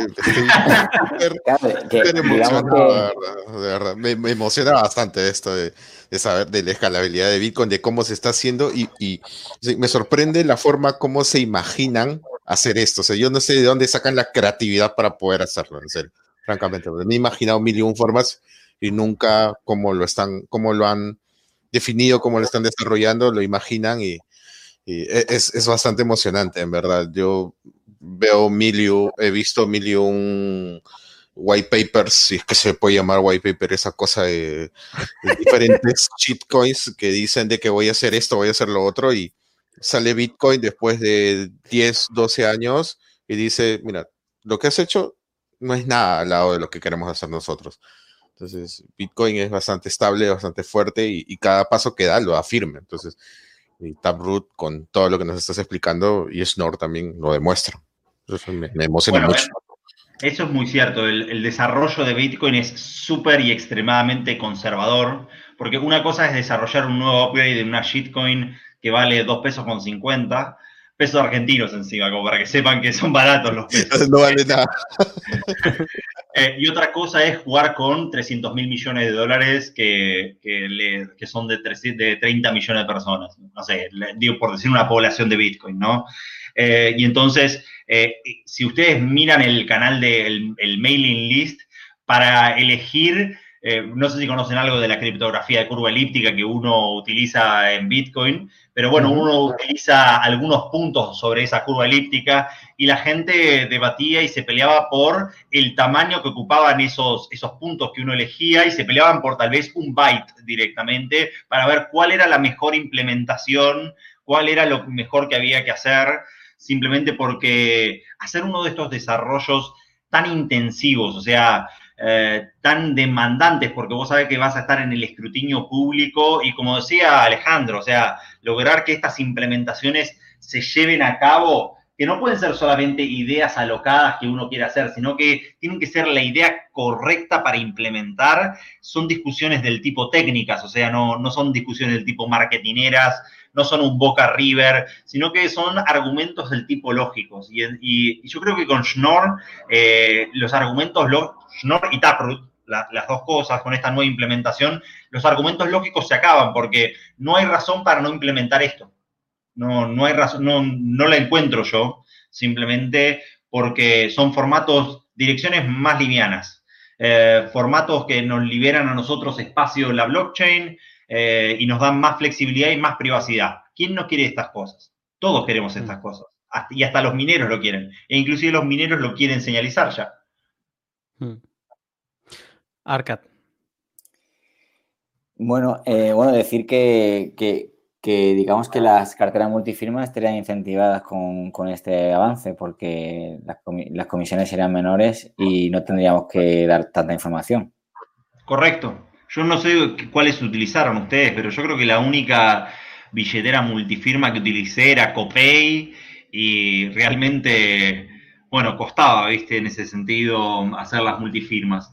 Y en este caso son bastante más este, eficientes y eh, sobre todo porque, bueno, si vos ya lograste intercambiar estos secretos que hay entre las multifirmas, además lo que vos podés hacer eh, en este caso es que la transacción multifirma tiene una sola firma eh, que corresponde a esa clave pública maestra y se puede verificar que, todos hicieron y formaron parte de esa multifirma única directamente. O sea que es súper interesante. eh, va a haber que pedirle a las billeteras, va a haber que trabajar seriamente con las wallets para que hagan buenos desarrollos de, con esta tecnología, porque nos lo merecemos todos. O sea, no sé ustedes, pero yo mucho no utilizo multifirmas, eh, tengo la custodia de la mayoría, pero si tuviese algo sencillo para utilizar unas multifirmas, tal vez tendría un esquema de seguridad mucho más interesante compartido con otras personas para poder eh, usar algún tipo de estas políticas de tipo Taproot para ciertos bitcoins, ¿viste? Compartirlos con otras personas. Si me muero, bueno, te llega en, en 500 bloques, te llega, estás seguro de que te va a llegar, ¿viste? Eh, la multifirma. O sea que este tipo de cosas yo creo nos van a ayudar también inclusive a eso. Tener diversas políticas, no sé, tengo que firmar una transacción de un Satoshi cada, no sé, una semana para demostrar una prueba de vida y me, ese Satoshi me lo envío a mí mismo también, ¿viste? Es como que podés implementar un montón de cosas súper interesantes con, esta flexibilidad. Eh, una, de las cosas que no se ha comentado y creo que es muy interesante, em, hemos hablado de, lo que le llaman en inglés signature aggregation, ¿no? el, conjuntar firmas eh, en una única dirección, por ejemplo. Eh, esto ahora no se está, no se va a implementar. O sea, esto es como que Schnorr Taproot se va a implementar en diferentes fases. Y esta que es muy, muy interesante, es de las cosas donde creo que sí que se puede ganar en, privacidad, eh, digamos, quitándole información a, las chainalysis. Eh, esto no, no se implementa ahora. Eh, ¿Tienes tú algo más de información sobre lo que ahora sí estará disponible en la primera, en el primer upgrade de, de Schnorr y Taproot? La verdad que, no, estoy en la misma mm, situación que vos, que mm, es que eh, las firmas Schnorr están como en modo experimental todavía. Si uno quiere utilizarlas, no sé si la multifirma inclusive en modo experimental, que si uno quiere experimentar con ellas, eh, hay que activarlo de forma manual y que todavía no, va a estar este, una adopción masiva. Mm. Así que, de vuelta, Bitcoin desarrolla de una forma muy, muy, este, a paso firme, pero de una forma muy lenta. Mm. Eh, Nunu en, el, chat eh, hacía una pregunta que yo creo que es es lógica. Eh, y además, ahora tú has mencionado algo sobre direcciones TP1. Eh, preguntabas si habrá un nuevo tipo de direcciones como Consequit. Sí, va a haber un nuevo tipo de formato de direcciones que, seguramente se van a llamar, no sé, direcciones Taproot. Imagino yo. Yo entendía que no, ¿eh? ¿No? Mira. Porque. dentro del batch 32. Claro, por el versioning. Ya, puede ser. Creo que lo que llevamos utilizado, o sea, en, en Segwit se introdujo la posibilidad de crear versiones eh, de, script. Eh, hasta ahora venimos utilizando la versión 0, o sea, no, no, se, ha, no se ha hecho nada. Em, y, creo que con Taproot se utilizará la versión 1 para que, digamos, eh, los nodos interpreten cómo tienen que leer la estructura interna de, de la transacción. Mira, ¿y eso viene sin ningún tipo de formato nuevo de dirección? Exacto, será BC1. listo, entonces seguiremos usando BC1. Y ojalá en algún momento olvidemos las otras direcciones y utilicemos todas BC1, que son las más eficientes que tenemos, y que hagamos algún tipo de soft fork como el que ya como los que ya se activaron, pero para dejar de, utilizar direcciones, de aceptar direcciones legacy y direcciones scripts, y total puedes esconder todo de eso atrás de una dirección BC1. Uno de los primeros pods así que hizo, ¿cómo se llama? Eh, Peter McCormack con Andrew Poelstra. Eh, me acuerdo que le preguntaban de cómo sería Bitcoin si se inventase hoy y él decía algo como que pues sería Segwit porque es eh, realmente comentaba esta parte del versioning como que te da una flexibilidad a la hora de, hacer cosas como Taproot y Schnorr, que no tienes que... Es que ahora imagínate realmente, eh, hostia, eh, tu, dirección que es, empieza por 3, empieza por T, empieza por B, es como, venga, parece que vayamos al mercado a comprar fruta. Eh, por eso Bitcoin no tiene adopción masiva, porque todavía es dificilísimo para la gente, ¿viste? No... Sí, pero ahora quizá como que gracias al versioning como que empezamos a, eh, bueno, eh, estamos eh, dejando atrás los legacy y los pay to script hash y ahora estamos casi en eso, en un 50-60% de, en, en, Segwit. bueno, puede llegar a un punto donde sea una rareza encontrarnos con, con alguien. Bueno, yo creo, para mí es raro si de golpe tengo que hacer un pago a alguien, sobre todo ya no a empresas, pero a persona, y me dice, no, envíamelo a uno a una dirección de que empieza por uno, es como que digo, pero sí, ¿por qué? Eso es cierto. No, y ya inclusive las que con tres, porque las direcciones BC1 también son más eficientes que las de tres, así que mm. las Native Segwit, o sea que sí es raro eso. Pero bueno, después tenés este, empresas como blockchain.info que todavía en su wallet online que bueno, primero no hay que usar una wallet online y segundo que todavía siguen usando ese formato de direcciones. Mm. Eh, es cuestión de, popular el software y tal vez podamos en algún momento proponer un soft fork, así como estaba, ¿se acuerdan el bug de las multifirmas? Que el script de Bitcoin eh, haga un objeto más directamente del stack. Bueno, y ese bug se corrigió y era es a partir de tal bloque eh, esto funciona de esta forma. Y si la transacción viene de un bloque anterior a ese, bueno, el, script anterior, ¿viste? Y bueno, capaz que en, algún momento se pueda decir, bueno, a partir de este bloque ya direcciones con uno no aceptamos, ¿viste? Y a partir de tal bloque, direcciones con tres tampoco. Mm. Eh, una cosa decentralized que es muy interesante. ¿eh? Dice, esos cambios en las wallets y el no hacer cambios de address en las address serán más suaves con la introducción de output descriptors. Y dice también que de hecho Taproot se, beneficia de, eso. Eh, sí, los output put descriptors son algo muy interesante que espero poder leer algo pronto en español. que Wikipediando esto, así que. Sí, lo explique bien, eh, pero bueno, eh, lo, dejo como nota porque el, nivel del pod de hoy en, densidad lo hemos llevado a cotas de nivel, ¿eh? pero. Eh, Arcad Zero, no sé si queréis preguntar algo más, añadir algo más sobre Taproot Schnorr.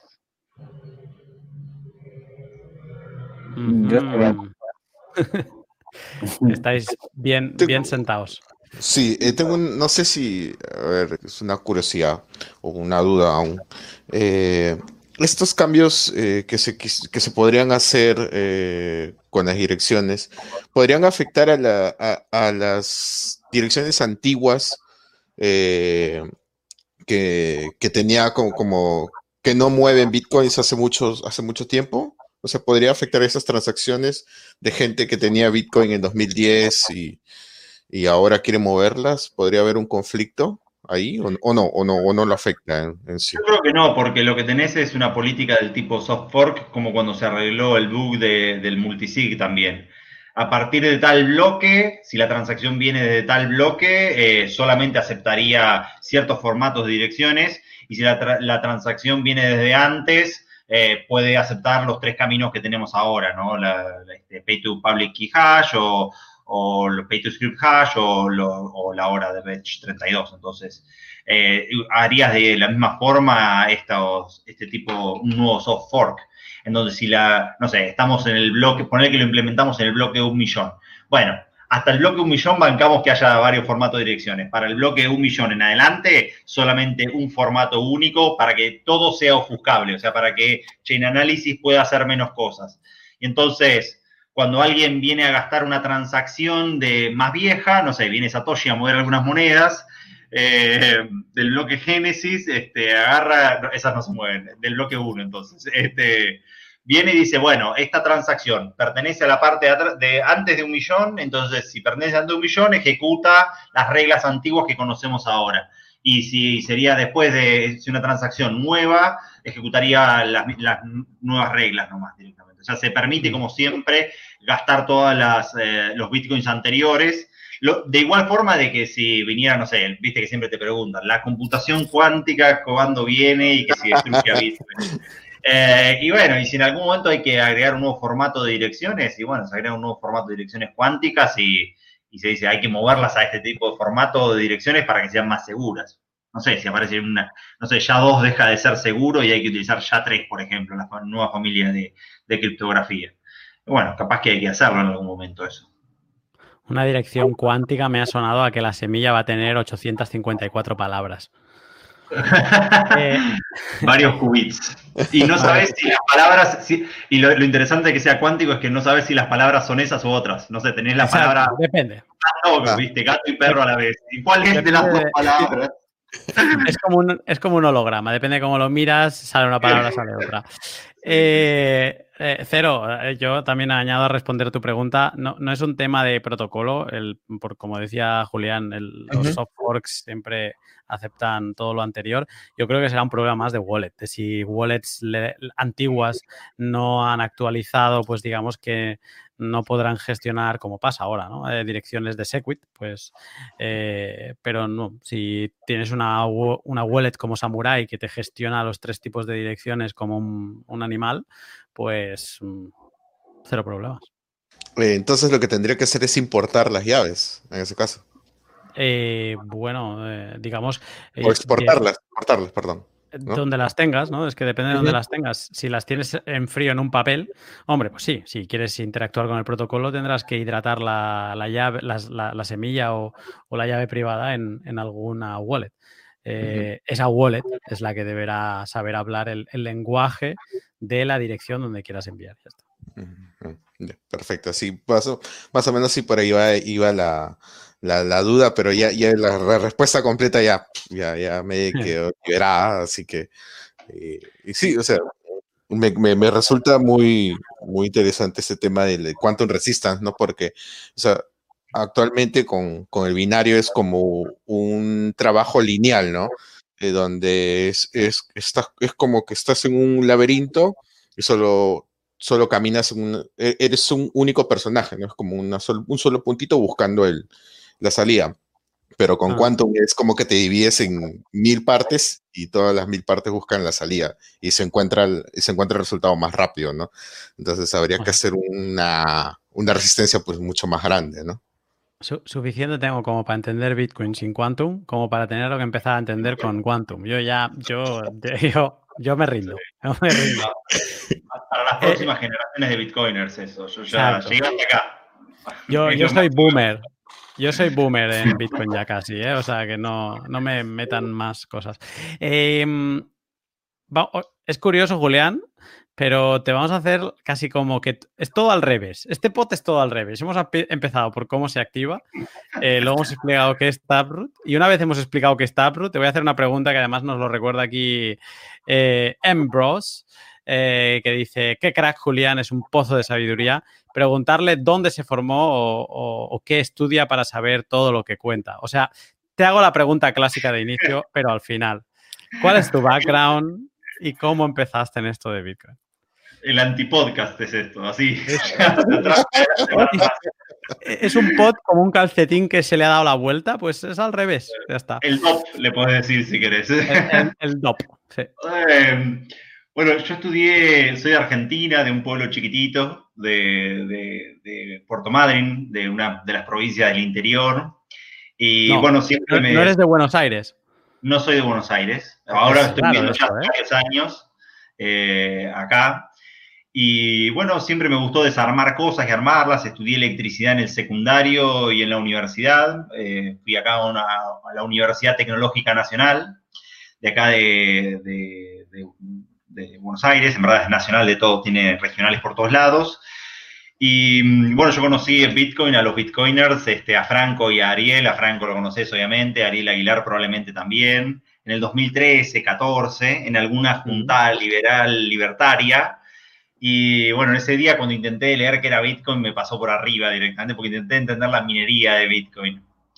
Y bueno, unos años después, eh, sobre el 2016, en la segunda mitad del 2016, eh, empecé a agarrar el paper y empecé a leer y, bueno, desde ahí fue como entender otra cosa de Bitcoin, entender como lo que hacía cuando era chiquitito, cuando desarmaba y armaba cosas, cuando desarmaba y armaba, eh, cuando desarmaba la, no sé, la electricidad, viste, entender cómo funcionan los electrones, todos los equipamientos.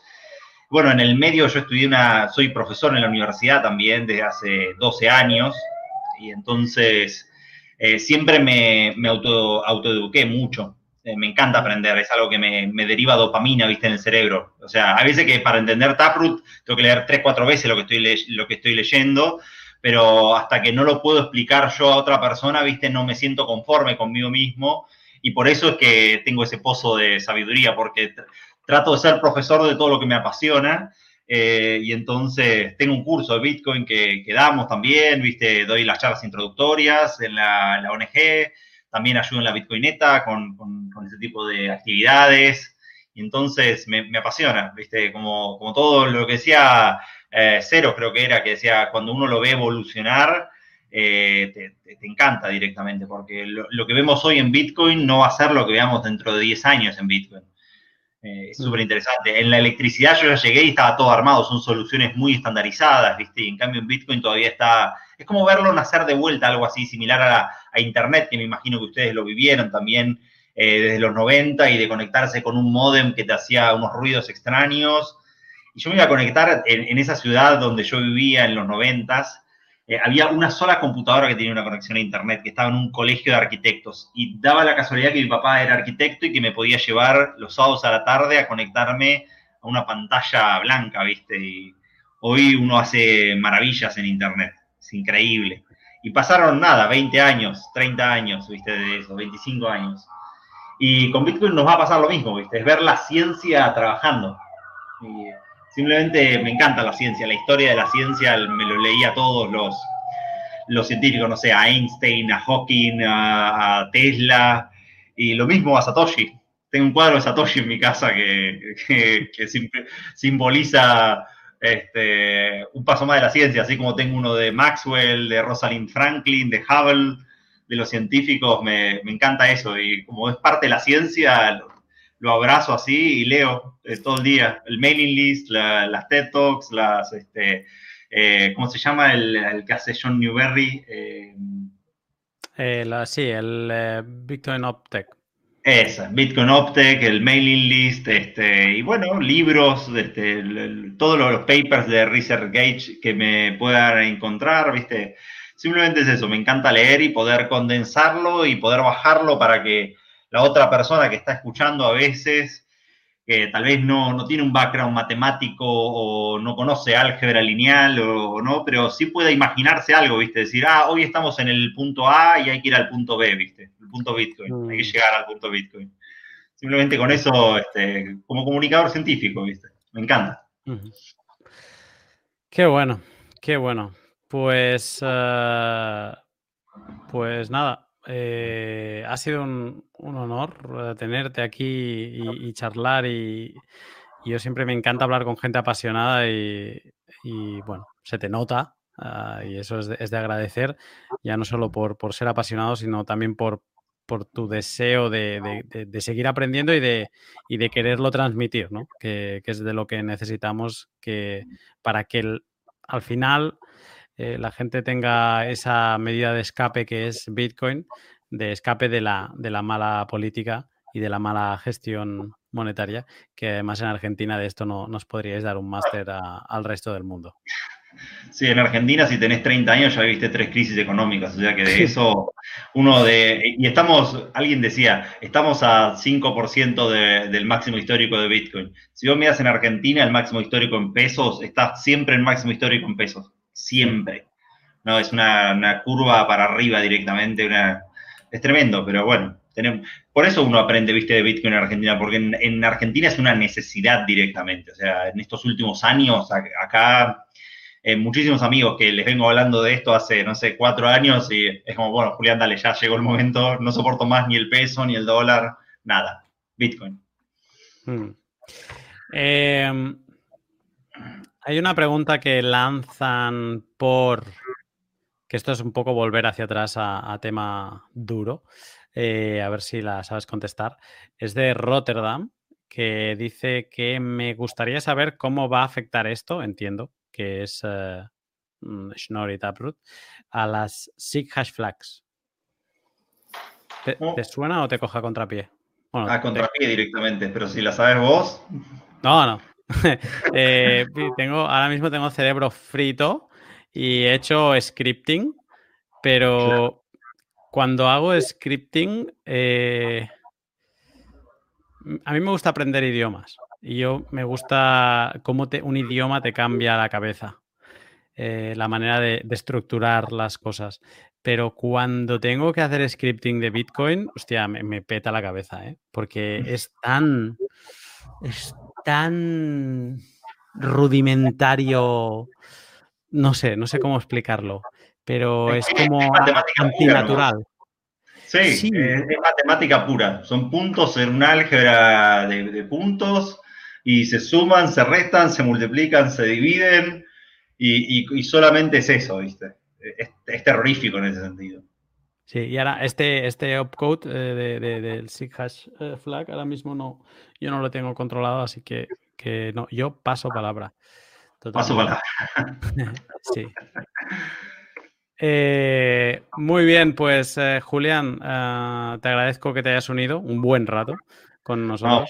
muchísimas gracias a ustedes siempre por invitarme y me divierte muchísimo hablar de Bitcoin, comunicar de Bitcoin es parte de lo que hago, enseñar Bitcoin. Acá en Argentina lo, tenemos, lo necesitamos directamente, hmm. así que siempre es bueno. Pues nada, estás, te esperamos otro día para hablar de a lo mejor de otro tema más, más ligero o no. Eh, pero bueno, te, agradezco que hayas venido y, te esperamos pronto. Gracias por la invitación. Gracias, Julián. Un saludo. Arcad se nos ha caído cero. Arcad no ha podido más. Ha dicho yo me tiro, yo paso de Snorio, ya estoy negro. Me voy, adiós. eh, eh, Taproot y Snor eh, emociona, me emociona mucho, de verdad. Francamente me emocionan. Y, y, solo, bueno, ya tendremos oportunidad para seguir conversando con Julián más adelante, pero así como hay mucho entusiasmo para poder activarlo, también debe estar visualizándose los puntos débiles o puntos de ataque, ¿no? Para, o sea, que podría tener esta, eh, estas implementaciones, ¿no?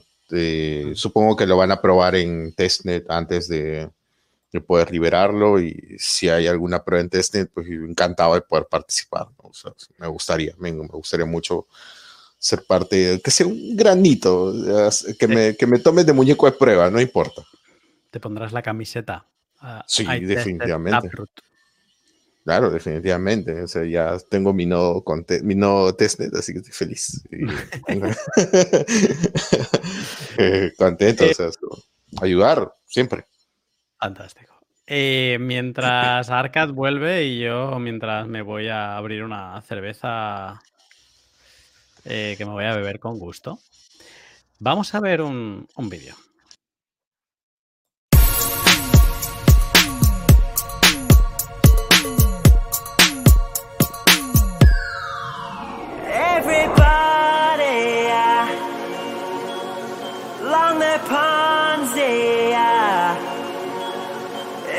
Everybody along the Ponzi ride. Yo. Bitcoin's back, alright. Yeah. Goddamn. Yeah, yeah. Oh my god, we're back again. Brothers, sisters, everybody buying. We're gonna pump the Ponzi, we'll show you how. Straight to the moon, get your ticket now. Everybody line up, get your tickets, we're going Did you buy the tip?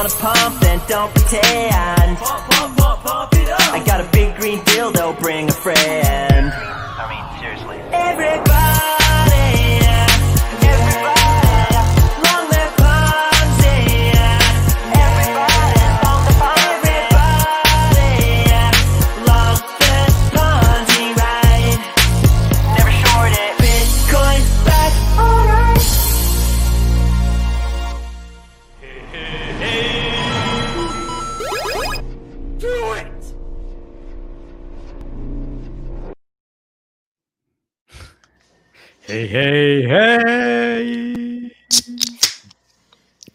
Portamos. Hey, hey, hey. Bien abierto. Guasa, guasa, guasa, guasa, guasa, guasa, guasa. Em, Greg ¿Qué te Ma- has- Maxwell creo que es quien desarrolló Taproot, ¿verdad? eh, ta- eh, Maxwell, eh, Peter Willa y Andrew Puelstra. Salud por ellos. Salud. Cerito, ¿qué, qué estás Mm. bebiendo? Una cerveza. ¿Qué marca? Ah, bueno, acá es Pilsen. Para los peruanos ya saben, una Pilsen es la básico, básico. Es la, la- la más rica que hay acá. Ah, Pilsen, que es, eh, es producida ahí en, en Perú. Sí, sí, sí, sí, es de acá. ¿Pero la marca es de allí o no? ¿O es eh, de Alemania? Ah, sí, eh, ah, oye, me, me olvidé el nombre de la, bueno, de la cerveza alemana que me invitó un amigo hace poco. Se fue al Oktoberfest el año pasado. Y bueno, he probado Sapporo de Japón y Ujú. Stellar Toas, eh, bueno, ¿cuál más? Y Peroni. Italiana. Ujú. Bueno, me gusta más la Stella y la Sapporo japonesa, es muy, muy buena. Qué bien. Eh, Arcad, eh, bienvenido a Directo Cerveza 2140. ¿Cuál es tu cerveza favorita? Ninguna. No bebo cerveza. Eh, vale, Bueno, pues sí, eh, sí. Bueno, sí, bebo una. Bebo Sí. de esperado. O sea, que la que menos se parece a cerveza. O vale. sea, yo, soy, yo soy más de vino. eres maximalista de Desperado. Bueno, cuando no hay otra cosa. Pues soy más de vino. Maximalista de vino. Ah, o sea, eres eh, Vincoiner, Vinocoiner. Más o menos. Bueno. Eh, bienvenido de vuelta, Arcad. Eh, Gracias. me- me- esto, esto es de, de viejo, esto que voy a decir ahora. Pero Mm. cuando antes en internet te, te caías, cuando volvías, ¿sabes? De, de haberte recuperado eh, internet y tal, eh, a- a- algunos te decían, te ha hecho daño porque te has caído, ¿sabes? Eh, bueno, ya está, fin del gag. Eh, chicos, estamos en una hora y 42. Hemos hecho un pod de aquellos de bien, muy interesantes. Eh, además, hemos tenido a Alejandro de, de Pulling, que está como en el ojo del huracán ahora mismo, en bien, con toda esta iniciativa. ¿Queréis aportar algo más fuera de, de Schnorr y de, de Taproot al pod? Bueno, esta semana lo que hemos estado viendo es eh, eh, mucha, mucho, mucho se ha estado hablando de, de la regulación de las, de los países eh, hacia las transacciones de criptomonedas y de Bitcoin, ¿no? Mm, Shitcoins y Bitcoin. Eh, y bueno, se- un, un estudio ha arrojado como resultado de que probablemente los gobiernos no vayan a poder combatir a las, a las criptomonedas eh, anónimas y este desarrollo de, de Taproot y Schnorr eh, demuestra que, como decía José, José Antonio en el chat del director, que mientras más aprieten los gobiernos o más aprietan los reguladores, más soluciones eh, antirregulación y de privacidad se empiezan a dar. Entonces, es bueno, es bueno que nos aprieten porque no nos dormimos en nuestros lau- laureles. Entonces, eh, es la resistencia que siempre va a existir, ¿no? Y es, muy saludable. Con respecto a eso que dices, eh, hay una gráfica que muestra que, que el descenso de Bitcoin que hay en los exchanges y es algo inusual. Eh, mucha gente está dando cuenta de esto. No sé si será solamente por eso, serán por muchas otras, otras situaciones, pero hay gente que ya se está dando cuenta de que la autocustodia es el camino. Porque como vengan las regulaciones, en algún momento te puedes quedar con los, con los fondos en el exchange bloqueados. Entonces, esa es una buena noticia. Sí, es, es más, el, el, millon- el mexicano millonario que ha comprado Bitcoin, lo publicó, él, él dice que Bitcoin eh, permite que, te permite que el gobierno no te confisque. Si él lo dice, es porque lo primero que se aseguró es que en caso de guerra o en caso de confiscación o de quiebra del Estado, lo primero que va a hacer es, eh, va a querer quitarle las posesiones a, quienes más tienen, porque son los más visibles, y luego al, resto. Y se está asegurando con Bitcoin de, no perder su patrimonio o parte de su patrimonio. La gente se está dando cuenta de que vivimos, vamos a vivir en un mundo dinámico, muy cambiante, y que es posible que, nos mudemos más que, anteriormente. Así que si tienes que llevar la casa a cuestas, a lo mejor tienes que ir ligero de equipaje.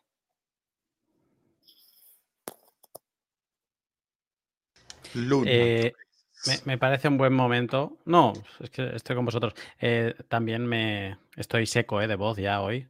He pegado aquí un tutecillo.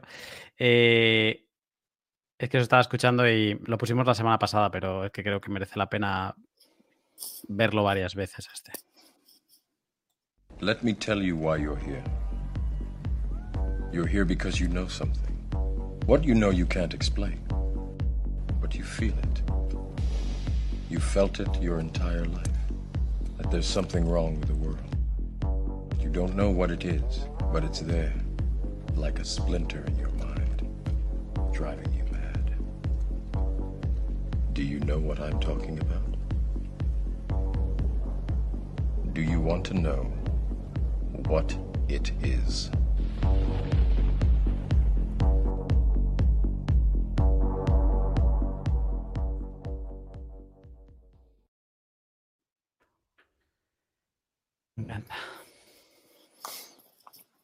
Muy bueno. Eh, sí, cero, perdón. No, sí, decía que me encanta, es excelente ese video. Mm. Eh, ¿Sabéis qué, chicos? Que más allá de los vídeos que hemos ido mm, que hemos ido poniendo a lo largo de, la charla de hoy, em, ¿sabéis que no hemos hablado de precio? ¿Importa de verdad? No, a mí no, pero quiero decir que es, se, ha normalizado, se ha normalizado aquí.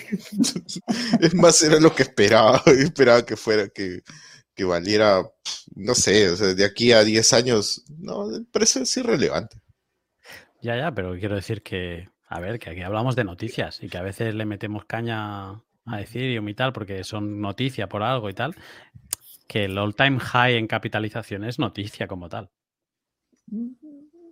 Imagínate que yo coloqué el tweet esperando que no muchos se fueran a emocionar y terminó con cuarenta y tantos likes. Eh, no, pues. que. Es noticia ya no por Bitcoin, es noticia por, por el desmorone de la otra economía. O sea, Bitcoin. Sí, sí. Sí, en verdad sí, es, es noticia por lo preocupante que está el mundo. O sea, cómo se viene manejando la economía en el mundo es, es preocupante. Eh, en algún momento alguien me preguntó, me decía esto, pero que suba Bitcoin, eso quiere decir que el mundo se va a caer. Yo le digo, no, que, sube, que sube el precio de Bitcoin, como lo explicó creo Paul Tudor Jones, decía que Bitcoin es eh, optimista ¿no? Apostar por Bitcoin es ser optimista porque estás, eh, el mundo se empieza a dar cuenta de que Bitcoin es lo que realmente tiene valor y apostar en contra de la economía es ser pesimista. Entonces ahí están viendo un giro, un cambio, pero en este cambio van a haber muchos que van a perder, como se dice, van a haber muertos y heridos y pues sí. Sí, el que, el que no se adapta está en la otra lista, en la lista de, los muertos y los heridos. Hay que adaptarse. Marcat. Nada, yo es que lo, veo hasta abajo, pero para mí es normal. Eh, pero bueno, vamos a ver muchas olas de arriba abajo. Vamos a ver a gente seguramente apostando también. Y, bueno, eh, no sé si vosotros habéis tenido llamada y mensaje, pero yo conozco a gente que ha vendido a 10.000, conozco a gente que se quería meter a 8.000 y ahora me llaman, tirándose de los pelos. Eh, luego llamarán otros que habrán comprado a 20, 30.000 y bajará a 5.000 y se pondrán nerviosos. O sea que estamos ahí, ahí en, el punto de, de la explosión. Y bueno, vamos a ver. Para mí el precio es como cero, o sea, lo veo, sí, está bien. No era como antes, pero... Estoy, estoy igual de de tranquilo que cuando estaba, estaba 3.000 en el COVID. O sea, igual de tranquilo. Claro, cuando. Es que, claro, es que tú ahora ves que tienes tantos sats. Entonces, ahí te da igual, porque, bueno, puedes subir lo que quieras, pero es que realmente es porque el, fiat está bajando, ¿no? ¿Cuál es el suelo del fiat, no? Pues ese va a marcar el techo de Bitcoin. Es que la, noticia no es el all-time high. La noticia es el, all-time low de la, de la economía. Sí, de todo el sistema eh, que va conforme a ello, está claro, los bancos. Fiat. Esa es la noticia. Eh, eh, escribía diciendo de que el techo, o sea, Bitcoin podría, podría colapsar cuando el fiat colapse, ¿no? Porque está supuestamente muy, está valorizado Bitcoin en fiat. Pero me parece que le falta entender un poco más, solo lo está viendo desde el lado superficial.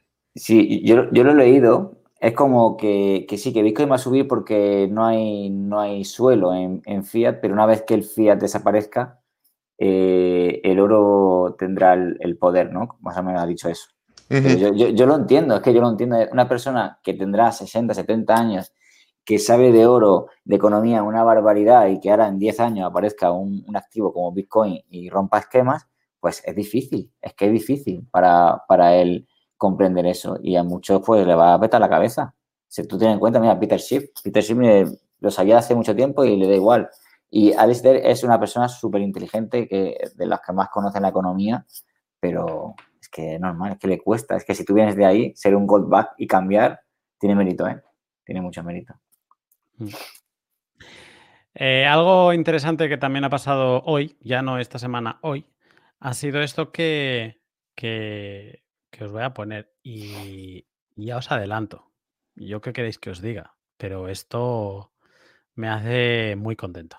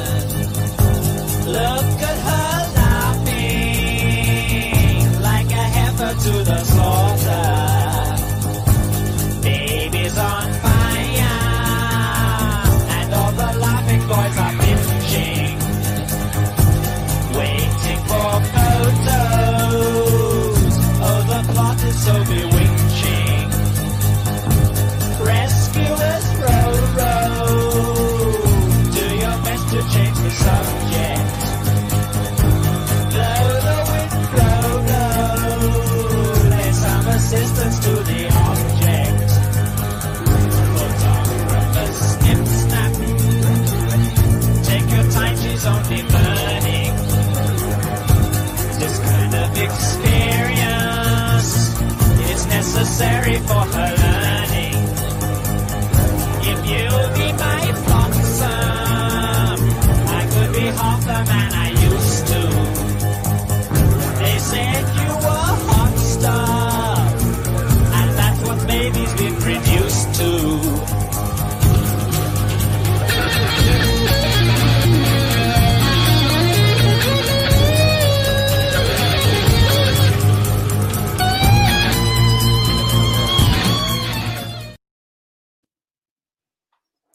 ¿Cómo viajan las ideas, eh? Uf, uf, uf. Más rápido que la luz. Sí, ya sabes, Blockmeet, no se pegan. Increíble. Mm. No, mira que lo dijimos aquí, ¿eh? queríamos hacer esa prueba y mira, pues ya está, perfecto. Ahí no hace falta. Está haciendo, está haciendo otra de corrosión también. Va hasta 40 días. Qué bueno. Mm. Sí, sí. Em, Como dice el Twitter este, ideas are like flames. Las ideas son como las llamas, da, igual. O sea, es, no tiene no tienen límite, son, son armas. Me, encanta la idea de, pensar que los gobiernos van a prohibir Bitcoin, ¿no?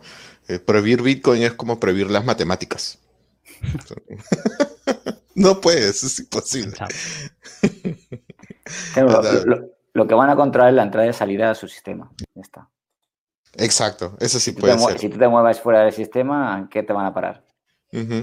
Pero entonces pues viene lo que dice eh, lo que dice Adolfo. Hay que estar con la mochila ligera, hay que viajar con la mochila ligera. Entonces nos movemos a un lugar donde eh, se pueda transar Bitcoin libremente y bueno, el país pierde mucho valor.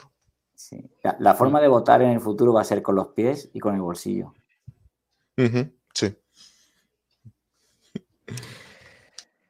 Eh, una, cosa, referente a lo de Blockmeet, eh, decir que se vienen más cosas.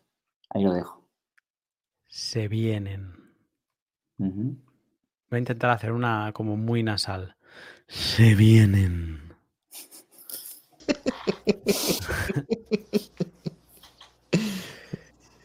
Em, sin más vueltas al tema. Arcad, últimas palabras.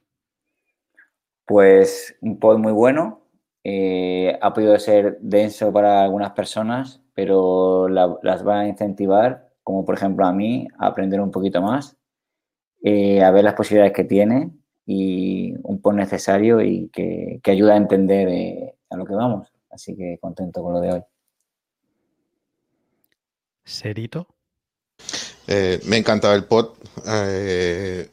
Puede ser que por parte este sea denso, pero una vez que empieza a explicarlo de forma más sencilla, Julián, se te abre la mente por completo y, me ha encantado, me ha gustado mucho y espero poder hacer, que podamos hacer más programas de este tipo. Me gusta mucho. Bitcoin elemental, matemático, sí, me gusta. Ha estado muy bien, me ha gustado mucho, sobre todo el, estar en, la actualidad más absoluta de algo tan trascendental como es eh, la activación de, de Schnorr y, Taproot y tener al protagonista, en este caso Alejandro, y a, Julián eh, Drangos, que creo que es como se pronuncia el apellido, eh, para explicarnos qué es eh, Taproot y Schnorr. Nos vemos en una semana.